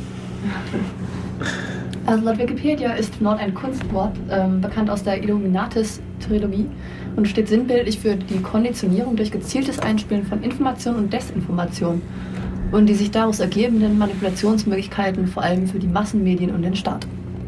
Was ist Konditionierung? das ist, wenn du deinem Hund äh, Pavlovscher Effekt äh, denkst zum Beispiel. Ja, richtig. Ja, also ein typisches Beispiel ist in so Politikerreden, wenn die dann sagen, ja, und es ist wegen der Arbeitsplätze. Dann Voll gut. ist es völlig egal, was sie sonst so alles gesagt haben, weil ähm, ja, dann muss es ja richtig sein. Dazu passt dann auch äh, der Vortrag und die Sendung Manipulationspsychologie. Genau. ähm, du meinst jetzt das, was wir gehalten hatten? Genau, das ist okay. von Georg und so. Mhm. Damals, also unser Chaos-Seminar, ich weiß nicht, gibt es da Aufnahmen? Ja, eher nicht, oder? Ähm, also, egal was, so ein bisschen. Egal was ja, rauskommt, es wird nochmal eine weitere Aufnahme des Chaos-Seminars geben an anderer Örtlichkeit zu Ende Dezember. Äh, Februar. Ende, Ende Februar. Gut, ja. Anderes das fast dasselbe. Ja. Ende eines Monats. Ich habe den Veröffentlichungszeitraum rausgegeben. Irgendwann zwischen Februar und Dezember kommt raus. Okay. Ich bin realistisch. Ja, wichtig. Ja, lässt einfach alles bei Wikipedia nach. Wikipedia ist ja alles relevant, wissen wir doch, nicht wahr? Ja. Äh, stand hier auch Wegen Irrelevanz gelöscht. Genau, das war am Tag 4 dann der erste Vortrag im Saal 1. Genau. Äh, nannte sich Wikipedia wegen Irrelevanz gelöscht. Und da gab es ja im Vorfeld so einige, naja, sagen wir mal, Misstöne ähm, weil da ein gewisser Benutzer namens Weißbier ähm, einige Löschanträge gestellt hatte zu, naja, so ziemlich allen Themen, die irgendwas mit CCC zu tun haben. CCC ist auch nicht so wichtig. Genau, völlig irrelevant. Ja, äh, da fällt mir gerade eine coole Story ein. Wir waren ja, also ein paar von uns von der Informatikfachschaft waren auf der KIF, Konferenz der deutschsprachigen Informatikfachschaften und irgendwann nachts um drei beim Abschlussplenum hat dann einer gemeint, er muss jetzt mal einen Wikipedia-Artikel erstellen über das, äh, den KIF-Konsens. Das ist halt so, ja, wie man abstimmt und so, dass man eben nicht unbedingt so abstimmen muss und alles passt schon, außer dass jemand kann damit nicht leben. Und ähm, irgendwie 10 Minuten später war der Löschantrag, 15 Minuten später war sie wieder gelöscht. Nachts um drei. ich glaube, Kiff-Konsens ist so ähnlich wie früher beim Muster. Ja, ja, so passt schon. Also wenn wir schon beim Tag 4 sind, sollten wir vielleicht sagen, am Tag 4 gab es für die ersten 200 Leute, die ein Tagesbändchen aus irgendeinem vorausgehenden Tag jetzt vorweisen konnten, kostenfreien Eintritt. Und, hat es funktioniert? Ja. Ja, Katja musste extra früher aufstehen dafür. Mhm. Äh, Leo und ich haben das nicht gepackt. Wir sind dann ein bisschen später zum Kongress gekommen am letzten Tag. Es wurde jeden Tag ein bisschen später. Dank Werwolf. Dank, dank Werwolf. Aber Werwolf ist toll, also ist nur zu empfehlen. Mhm. Auf der Kongressseite gibt es da auch Links dazu. Also ganz kurz, wenn ihr es jetzt schon mehrmals erwähnt, was ist Werwolf? Ein Rollenspiel oder mehr ein Brettspiel oder ein Gruppenspiel? Ein Gruppenspiel. Genau, und äh, die Personen bekommen Rollen zugewiesen. Es gibt nämlich ganz grob Werwolf, Werwölfe und Dorfbewohner. Und dann noch also ein doch ein Rollenspiel. Ja, sag ich. Jein. Ja. Äh, Man spielt nicht seine Rolle aus, sondern die Gruppe. Äh, ja. Ja, Rollenspiel mit Teams. Ja, und dann gibt es noch ein paar andere Charaktere, die optional sind. Teamkill. Es und es ist so, es gibt eine Nachtphase, da müssen alle die Augen zumachen und die Werwölfe einigen sich auf ein Opfer, das dann umgebracht wird. Das ist dann am nächsten Morgen tot. Und am Tag diskutieren alle darüber, wer könnte Werwolf sein. Und, und wird gelüncht. Und am äh, jeden Tag wird eine Person gelüncht. Genau. Na gut. Kommen wir vielleicht wieder zu Tag 4, ne? Wir haben das Spielziel vergessen. Ja, jede Seite will die andere auslöschen. Ähm ja, genau. Das Spielziel ist, die Werwölfe wollen ah. die Dorfbewohner auslöschen und die Dorfbewohner wollen alle Werwölfe töten. Oder die Verliebten wollen alle anderen töten. Ja, das, das, ist, das ist wie der Spezialcharakter. Oder der Emo will einfach alle anderen, äh, will, dass er getötet wird. Oder je nachdem, was man dann noch für Karten hinzuerfindet. Also auf, awesomespacegeeks.blogspot.com gibt es auch einen Link zu der Spielanleitung, wen es interessiert. Das Spiel könnt ihr spielen ab acht Spielern und ich habe so Erfahrung gemacht, Das dass es mit weniger. Sechs, sieben. Ja, dann wird es halt ein bisschen kritisch mit Spielleiter und so, aber ab 8 ist, also die Verkaufsversion ist ab 8 und es geht bis 50 oder so hoch. Warum muss man da was kaufen? Man kann es kaufen, man muss nicht. Meine Schwester hat es, habe ich danach rausgefunden. Ziemlich cool. Ja, Du kannst es ganz schnell machen, einfach mit Zettel selber schreiben. ja. alles draufschreiben. Aber es gibt auch coole Karten und so, damit Erweiterungen noch irgendwelche Häuser und was weiß ich, was, da haben sie die, die sich ein bisschen Gedanken gemacht dann. Aber Ja, jedenfalls wurde es deshalb am vierten Tag etwas spät. Es ging dann auch nicht ganz mehr ganz so lang. Was heißt etwas spät? Ich weiß nicht, wann sind wir da? Wir, wir sind wir erst. Also eigentlich ganz normal. Was, was war der? Ja, zurück sind wir, morgens sind wir heimgefahren, als die erste U-Bahn wieder fuhr, Also auf dem Ticket steht, glaube ich, 4 Uhr irgendwas. als wir es abgestempelt haben. Genau. Genau, also am dritten und vierten Tag, nee, am, am zweiten und dritten Tag war es jeweils 4 Uhr. Ja, der erste Vortrag, den wir dann am vierten Tag gehört haben, ich war noch ein bisschen in den Lightning Talks und dann der erste Vortrag war noch um 16 Uhr, früher habe ich es nicht Oh ja, wie waren die Lightning Talks? Erzähl mal. Also die Lightning Talks waren toll. Ich war leider nur am vierten Tag da und habe auch nur ein paar gehört. Äh, aber es waren echt tolle Sachen dabei. Zum Beispiel welche, die haben äh, Roboter gebaut, die sich im Schwarm äh, ja, verhalten, also verhalten, als wenn sie einen Schwarm und das ist, das ist echt cool. Also es sind dann ganz viele, 50 ganz kleine Roboter, so ein paar Zentimeter groß, die dann halt gegenseitig kommunizieren und dann sich irgendwie halt in der Gruppe verhalten. Das war jetzt, das jetzt, an das erinnere ich mich am ehesten. Und ja, es war, es war alles Mögliche. Also, Ja, das ist nicht der Sinn von den Lightning Talks. Ähm, beim Kongress gibt es ja immer eine ganze Menge Vorträge und trotzdem gibt es immer sehr viele Leute, die da einen Vortrag halten wollen, aber die nicht zum Zuge kommen, weil einfach alle Slots schon belegt sind. Und die Lightning Talks sind eine Chance, dann tr trotzdem einen Vortrag zu halten, auch wenn er halt nur fünf Minuten dauert. Also da geht's dann wirklich so Schlag auf Schlag, kann man kurz ein paar Stichworte nennen, äh, die Leute für irgendein Projekt oder für irgendeine Sache begeistern, ein paar URLs nennen und meistens langt das dann auch schon. Dann hat man einen gewissen Eindruck davon gekriegt und kann das dann nachlesen. Da ist natürlich auch wieder so eine ziemliche Reizüberflutung. Also ich war, glaube ich, am zweiten Tag in den Lightning Talks. Die waren leider auf Englisch, aber doch sehr informativ. leider Ähm, auf Englisch. Ja, ich meine, es gab Tage, da war, da war es auf Deutsch, Okay. ansonsten auf Englisch. Ja, also man muss generell zu, zu den englischen Vorträgen sagen, ähm, manche von den englischen Vorträgen wären schon besser auf Deutsch. Da versuchen sich manche irgendwie einen abzubrechen und können es nicht richtig. Und wenn die einen deutschen Vortrag gehalten hätten, wäre es echt toll geworden. Ähm, das ist natürlich für die Leute, die kein Deutsch können, und es ist ein relativ internationales Publikum beim Kongress, ist es natürlich dann andersrum ein Problem. Aber man sollte irgendwie sich da nicht zu einer Sprache irgendwie zwingen, wenn man da einen Vortrag hält. Ja, war Okay. sonst noch jemand beim Wikipedia-Vortrag? Oder Wikipedia-Diskussion, muss man eigentlich also sagen. ich, ich habe es mir auf Video angeschaut, zumindest am Anfang. Ich muss sagen, ich habe es dann nicht mehr ausgehalten. Hm. Äh, ich musste es irgendwann weg. Ja, also eigentlich war der War das Anfang Thema war sehr zu schön schlimm? und der Schluss war sehr schön, weil da hat die Konstanze hat das so ähm, naja, so, so Einspielungen und dann standen da im Raum verteilt verschiedene Leute, die dann sozusagen, naja, so ein bisschen aus der Wikipedia, aus diesen Diskussionsseiten was vorgelesen haben. Ja, und diese Seite ist doch irrelevant wegen dem und jenem und ja, da habe ich doch gleich diesen Antrag gestellt und, ähm, Ja, und, und wenn das, irrelevant ist, dann ist das doch bestimmt auch irrelevant. ja, irgendwie so. hin und her. Ja. Äh, ja, Also man muss einfach feststellen, bei der Wikipedia haben sich schon so ein bisschen die Bürokraten versammelt inzwischen. Was wirklich schade ist, weil Wikipedia, also das, das, das war jetzt eigentlich so das, was ich da mitgenommen habe. Wikipedia ist ein super Projekt. Am Anfang haben viele prophezeit, dass es überhaupt nichts wird, dass es ja gar keine Zukunft hat. Und wenn man bedenkt, jeder von uns nutzt es täglich. Und ich weiß nicht, ich kenne niemanden, der nicht Wikipedia nutzt. Also ich habe das Gefühl, dass die Einstellung zu Wikipedia von Naturwissenschaftlern und Nicht-Naturwissenschaftlern stark differiert. Wenn das Kommt Natur auch auf die Fächer drauf an. ja. Also die Soziologen, die ich kenne, regen sich nur drüber auf. Okay, ja, und die Chemiker auch. Okay. Also, was ist denn so denn Ihre Begründung?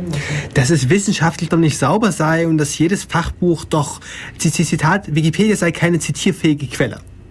Ja. Das und kann zu einem gewissen Rahmen stimmen, denn ähm, du hast keinen Einfluss darauf, wie qualifiziert der Schreiber jetzt ist. Auf der anderen Seite hast du mal was und du kannst dir mal angucken, wie gut ist denn das und man kann es so ein bisschen als Einstieg äh, nehmen. Mehr ist es allerdings auch eigentlich nicht. Es ja, ist ein Einstieg. findet man zu allem was. Es ist ein Einstieg in dem also Sinne. Theoretisch. Und man findet nicht unbedingt zu allem was, denn es könnte ja schon gelöscht sein. Genau. Ja. jetzt nicht das könnte ja irrelevant sein. Ja, es gibt übrigens ein interessantes Projekt, das nennt sich marjorie.wikia.org.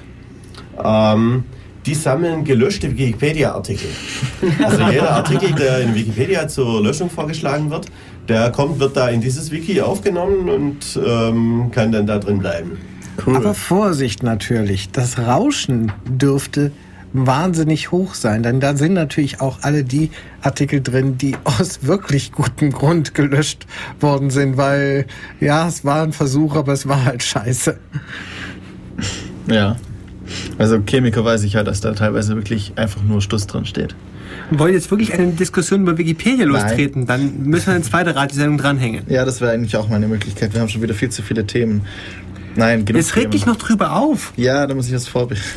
Das ist normal, wenn wir über den Chaos-Kongress äh, reden, haben wir viele Themen. Ja, ich glaube, ich nehme, ich drucke mir noch mal das Programm aus und gehe dann jeden Vortrag durch und über jeden machen wir äh, eine Sendung oder so. Genau. super. Gottes Willen. Also über die da Guten haben wir was zu tun. Sendung. Über die Guten. Und wir können auch Podcasts. Oh, nee. ähm, ja. Achso, sorry. Ja, ich, oder habt ihr noch irgendwie was zu dem jetzt gerade? Weil ich habe noch zwei Sachen, die mich eigentlich ganz interessieren noch. Irgendwie war jemand bei Photography and the Art of Doing It Wrong?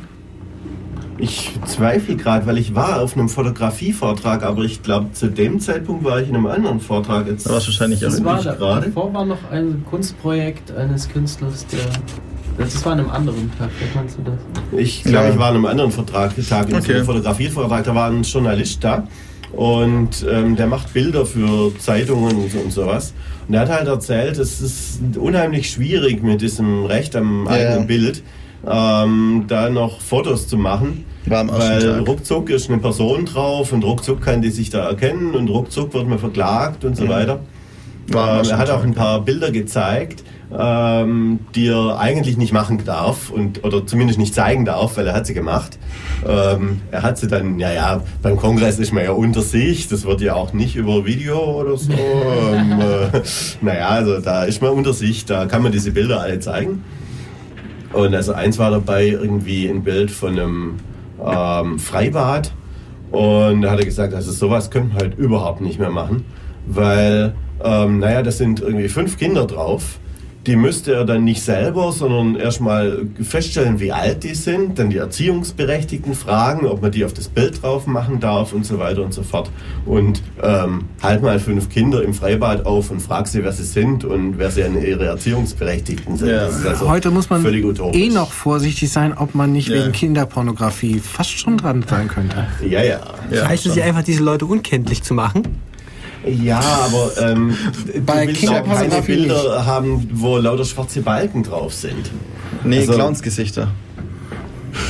Ja, aber ähm, also es gibt so eine gewisse, hat er auch erklärt, ähm, so eine gewisse Ehre äh, unter den Fotografen, was man eben verändern darf auf einem Bild und was man nicht verändern darf. Und ähm, also man darf schon so ein bisschen, naja, wenn jetzt das Licht nicht so gut war, ein bisschen aufhellen oder solche Geschichten. Aber wirklich was verändern und da was drüber machen, dass man die nicht mehr erkennt oder so, das sollte man eben nicht machen. Was schlimmerweise gang und gäbe ist bei Zeitungen. Irgendwie Schweißflecken wegretuschieren oder so. Mhm. Das ist üblich. Ja, oder da gab es mal vor einem das halben Jahr ja oder Jahr. Illustrierten. Ja, da gab es einen Artikel von in der CT auch so Originalbild und anderes Bild, das eigentlich das gleiche sein sollte. Mhm. Ja, und wann ist es denn noch Fälschung, äh, schon Fälschung und so? Was zum Beispiel sehr komisch war, in Frankreich hat eine Zeitung ähm, zum Beispiel Speckfalten von Sarkozy retuschiert. Und in Deutschland war es so, dass ähm, Angela Merkel, ich weiß nicht, auf ähm, irgendeinem Event war und man da auch was gesehen hat, was halt nicht so schön war. Ja, keine Ahnung. Auf Wahlplakaten war die dieses Jahr so richtig jung, so richtig fast Jugend. Ja, ja, das, ja, gut, das, das ist ja ganz leicht. Da wird, das wird ja alles. Ja, genau, das wird ja das mit wird Absicht Anfang an geplant. Genau. Und da war es halt so, ähm, es kam in die Zeitung und es hat keiner was gesagt. Also es wurde manipuliert, ohne dass man irgendwie auch nur ein Wort gesagt hätte. Also es war halt das ist mittlerweile schöner, so, aber so normal, das fällt keinem mehr auf. Ja, es dürfte aber nicht so sein. Ja. Naja, zum Kongress, oder? Ähm, ja. Haben wir noch was zum dritten oder sind wir schon beim vierten? Wir sind schon längst beim vierten. Wir sind schon längst ähm, beim vierten. Hacking the Universe. Ja, Katjas Lieblingsvortrag. jetzt darfst du auch mal was sagen. Ja, das ist total toll. Also das kann ich mir jedem empfehlen. Das war jetzt eigentlich, ja, es war halt Physik mehr als ähm, Hacking eigentlich. Also es ging halt um bisschen um String Theory und um das Projekt in CERN. Ich finde den Untertitel toll. Wenn Strings are super and not made of characters. Ja, richtig, das ist total toll. Super. Das hat er echt super gemacht, der Typ. Das war echt ziemlich cool. Hat das dann verglichen, dieses Projekt beim CERN da, dass die ähm, also mit so einer Analogie, dass die zwei Pianos in einer sehr hohen Geschwindigkeit auf, auf, äh, gegeneinander äh, rasen lassen. Das explodiert dann in ganz viele kleine Einzelteile und versuchen sie aus den kleinen Einzelteilen dann rauszufinden, wie Pianos funktionieren. Das ist quasi das Projekt in CERN. Scheiße. Mehr oder weniger richtig. Aber das war auf jeden Fall total toll und das kann ich mir jedem empfehlen, sich das mal anzuschauen. Also ich war auch in dem Vortrag und hatte mir natürlich ein bisschen aufgrund des Titels doch mehr Richtung Stringtheorie erwartet. Mhm. Da hat er eigentlich nur so kurz was drüber erzählt. Das also fand ich ein bisschen schade. War es mehr populär gehalten? Ja, das stimmt natürlich. Ähm, er hat natürlich schön erklärt, was sie beim CERN machen und ähm, naja, nicht jeder, der auf so einem Kongress ist, ist Physiker. Also ja, aber man muss auch nicht Physiker sein, um das zu verstehen. Ich war auch drin, ich habe jetzt nicht so viel mit Physik zu tun. Darum sage ich, ja, ja hat er schon gemacht. Das war echt gut verständlich. Ja. ja. War cool. Okay, ähm. Hat, habt ihr es auch erlebt bei mehreren Vorträgen, dass man denkt, hey, das Thema klingt toll, sitzt dann drin, hm, ich habe ein bisschen was anderes erwartet. Das, das ging mir beim Das ist normal. Ähm, dass man nicht unbedingt immer von den Überschriften her direkt schließen kann, was erwartet mich tatsächlich und man sitzt möglicherweise dann äh, drin und stellt fest, es ist doch was ganz anderes und wenn man Glück hat, dann ist es gerade ja eigentlich auch interessant. Oder besser. Sogar das. Ja, also häufig ist es auch so, wenn man ein bisschen Erfahrung hat und schon ein paar Mal auf so einem Kongressen war, dann weiß man auch, bestimmte Leute, wenn die einen Vortrag halten, egal was da für ein Thema drin steht, da geht man hin. Ja, es gibt, es gibt ja hoffentlich auch immer wieder neue Leute, die Vorträge halten. Okay. Ja, und bei denen, da weiß man es eben nicht ja, vorher. Und, und das Problem ist, dass die Leute, die den Kongress organisieren, das eben auch häufig nicht vorher wissen. Aber und darum kommt halt manchmal auch ein bisschen was Seltsames dabei raus. Aber manchmal ist es halt auch echt gut. Was vielleicht witzig zu erwähnen ist, sind diese Eintrittsbändel, die man da in den Arm bekommt. Ich habe meins natürlich dran gelassen und so ist es ja so, dass nach dem Kongress Silvester kommt mit vielen Partys, wo man auch viele fremde Leute kennenlernt. Ich bin irgendwie von jedem gefragt worden, auf welchem Rockfestival ich war und warum ich die Bändel nicht abgeschnitten habe. Ja, Bändel auf dem Kongress hat niemand abgeschnitten, die wenigsten. Ja. Haben wir hier noch vom Vor- und Vorvorjahr äh, was getragen? Die Konstanze Kurze, glaube ich, den ganzen Arm voller Bändel. Also ich glaube die vielleicht. Aber sonst habe ich das bei niemandem gesehen. Ja, also ich war auch schon irgendwie auf früheren Kongressen und ich weiß, anfangs gab es diese Bändchen noch gar nicht. Also da gab es dann welche so zum Umhängen oder zum Anstecken, irgendwie so, ähm, so mit einer Nadel. Und da war es am Anfang dann schon üblich, weil das konnte man nicht leicht abnehmen und dann auch wieder dran machen. Und da gab es also häufig Leute, die dann irgendwie von den letzten, ich weiß nicht wie viel Kongressen, dann ihre Eintrittskarten dabei hatten. So, so wie Orden oder Lametta. Ja, genau, wie, wie so Lametta. Also ich werde meins vielleicht nächstes oder dieses Jahr wieder mitbringen. Also ich habe es, ohne es zu zerstören, aufbekommen zum Glück. Kann ich es ja wieder dran machen. Kann ich erzählen. Wie hast du das gemacht? Ich habe das ja. so praktisch aufgeflext. Also so, es war so ein mm, Aufgehebelt. Ne, es, es, war so, so ein Bastel, weiß nicht, so, so, wie heißt das? Flex, so, eine, so eine Trennscheibe ist das. So ein Dremel. Genau, so, so ein Basteldremel und da habe ich das aufgetrennt. Es ist mit so einer Metallplombe zugewiesen, die habe ich dann. Ist recht warm geworden, aber ich habe ein Taschentuch dazwischen geklemmt, dann ging's. Das war aber kein Selbstmordversuch. Das hat nicht geklappt. ähm, was gab's denn sonst so noch an sagen wir mal, mit Rahmenprogrammen, so Workshops, sonstiges. Löten. Ja, was, Katja was? hat Löten gelernt, genau. Richtig. Man Erzähl ganz viele Bausätze da sich kaufen. Ja. Erzähl mal von. Was hast du gemacht, Katja? Ich habe ein Nordlicht gebastelt und das leuchtet jetzt, wenn ich es anmache. Und das ist total toll. Ja, der Leo hat also die Platine festgehalten und dann konnte ich löten. Ich meine, das war jetzt mein erster Kongress, aber das war wohl recht neu, dass da so ein Raum einfach zum Basteln und Löten da war. Ich fand's cool. War das einer von diesen Workshops für Frauen? Nein, das war. Nein. Nee, die gibt es nämlich auch beim Kongress ab und zu, irgendwie so zwei, drei Veranstaltungen. Ähm, ich glaube, so ein Hexenfrühstück gibt es und ähm, noch ein paar mehr Veranstaltungen, wo sie dann rein für Frauen machen. Das hat eine sehr also, lange Tradition. Das gab es vor, ja, ich will mal sagen, vor 20 Jahren auch schon. Das ist ähm, Rückzugräume, Veranstaltungen ähm, nur für Frauen äh, gab äh, in den Männer definitiv dann nicht nur nicht gerne gesehen, sondern wirklich äh, rausgeschmissen wurden. Und ja, sehr geteilte Meinung manchmal von den Frauen, was weiß ich, ob sie das nachher dann selber für, für gut finden oder nicht. Also vor einigen Jahren hatten die Hexen auch einen eigenen Raum für dauerhaft belegt und hatten dann da eigene Veranstaltungen, von denen natürlich nicht alle nur für Frauen waren, sondern manche waren auch offen für, für beiderlei Geschlecht. Und da gab es dann einmal ein bisschen Streit, weil da ein Mann sich in einen Frauenworkshop reindrängen wollte und ähm, mit dem Argument, er würde sich ja eigentlich als Frau fühlen oder irgend so was ähnliches. Und ähm, naja, das war dann irgendwie sehr umstritten am Ende. Also nochmal zu dem Raum, äh, wo man ein bisschen Hardware basteln konnte. Schien relativ gut angekommen zu sein. Man hat gesagt, es würde nächstes, im nächsten Jahr wieder gemacht werden. Also da ähm, waren auch einige vom Make Magazine da und haben ihre äh, Platinen äh, angeboten. Und ja, man konnte sich einfach reinsetzen, Hand anlegen und Spaß haben. Und da stand auch diese ähm, na, die, diese Rapid Prototyping. Genau, genau, diese Rapid Prototyping. Makerbot hieß es, genau. Genau. Und auch so eine kleine Lounge. Also, was ich auch vom, vom Chaos Communication Congress mitgenommen habe, war, dass man da sehr viele Leute trifft, mit, mit, die sich äh, mit dem Gleichen beschäftigen, ähm, was einen schon längst mal interessiert hat und sich da wirklich gut auskennen. Und da knüpft man halt ziemlich schnell ziemlich gut Kontakte. Und alle sind interessiert daran, sich mitzuteilen. Das, das war echt eine super Atmosphäre. Also muss ich nächstes Jahr doch hin. Unbedingt. Dieses Jahr. Äh, dieses Jahr. Nächstes Mal. Was mir noch gefallen hat, abseits der Vorträge, waren die Mikrokopter. Ich habe endlich mal einen selbst fliegen sehen. Die hatten dort einen Hexakopter hingestellt, unten dran eine ausbalancierte Kamera dran gehangen und den einfach mal vorgeführt. Sind ziemlich flink, die Dinger.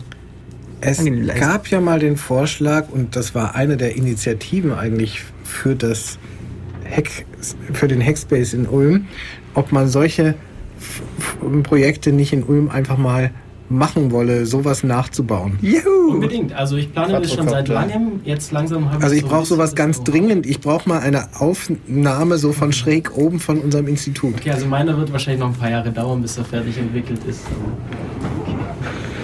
Ach, wenn du Unterstützung brauchst. Ah, du meinst, das FAW finanziert es dann? Voll cool. Dann, dann können wir das natürlich auch schnell hinlegen. Dann bekommen wir es richtig. Ja. Und dann geht es schnell, dann können wir auch einen kaufen und den dann zusammenbauen. Ja, genau, Microcopter-Bausatz ja. zusammenlöten. Kriegt man für Wobei wie viel? ich lieber selber entwickeln würde, muss ich sagen. Ja, schon. Aber für wie viel kriegt man so einen Bausatz? 800. Ab, ja, die kleinen. Ja, okay. Also. Und die großen, die Octacopter 8 für 1800. Ich habe nachgefragt. waren, wir, waren wir doch zu teuer, um es auf dem Kongress zu löten. Ja. Aber definitiv cool, die Teile. Auf unserem Blog gibt es ein Video ähm, vom Kongress, wie einer fliegt. Ich, finde sie super. Okay. Ja, jetzt sind wir auch schon bald dann am Ende. Also ja, letzter Vortrag vielleicht noch. Ähm, die ja. Security Nightmares. Hat ja. jemand gesehen? Wir haben es gesehen, wir waren im Stream, wir sind nicht reingekommen. Das war jetzt das, ah. was ich vorhin gemeint hatte. Ja, also die Security Nightmares sind auch so ein typischer wiederkehrender Vortrag jedes Jahr. Die ähm, versuchen immer vorherzusagen, was geht denn nächstes Jahr schon so alles schief. Und dann setzen sie sich am Ende vom Jahr hin und sagen, naja, was haben wir denn alles vorausgesagt und was davon ist eingetroffen. wir machen sie eben die Voraussage fürs nächste Jahr. Und meistens klappt es gut Es gibt so ein paar Klassiker, also ich glaube schon seit Jahren sagen sie vorher, dass irgendwie GSM mal kaputt geht. Und ja, ihr Das glaubt scheint mittlerweile mal schon so gar langsam nicht. zu weit zu sein. Ne? Das glaubt mittlerweile keiner mehr und jetzt ist es soweit. Ja, ist genau. soweit, letzte Woche kam nochmal eine Meldung, dass ein weiterer UMTS. Verschlüsselungsstandard. UMTS ist geknackt, theoretisch auf jeden Fall. Also man kommt normalerweise nicht an vier Schlüssel Dachlawine gleichzeitig. geht hier gerade runter. Also wenn ihr draußen unterwegs seid, nehmt euch in Acht, was von oben kommt. Genau, wer gerade vorm FreeFM stand, ist jetzt vielleicht erschlagen. Mm, Oder ähm, möchte sich jetzt umziehen. Äh, die Straße ist auf der anderen Seite. Oh, da muss doch auch irgendwas lang. Ich glaube, Ja, das ist ein Hof. oder sowas. Okay. Ja. Gut, ich glaube, die nächsten, die nächste Sendung steht schon vor der Tür. Das heißt, wir hören uns in 14 Tagen wieder. Genau. Und- Thema steht noch nicht fest, aber wir finden was. Ja, wie üblich. Also, bis dann und schönen Sonntag noch. Tschüss.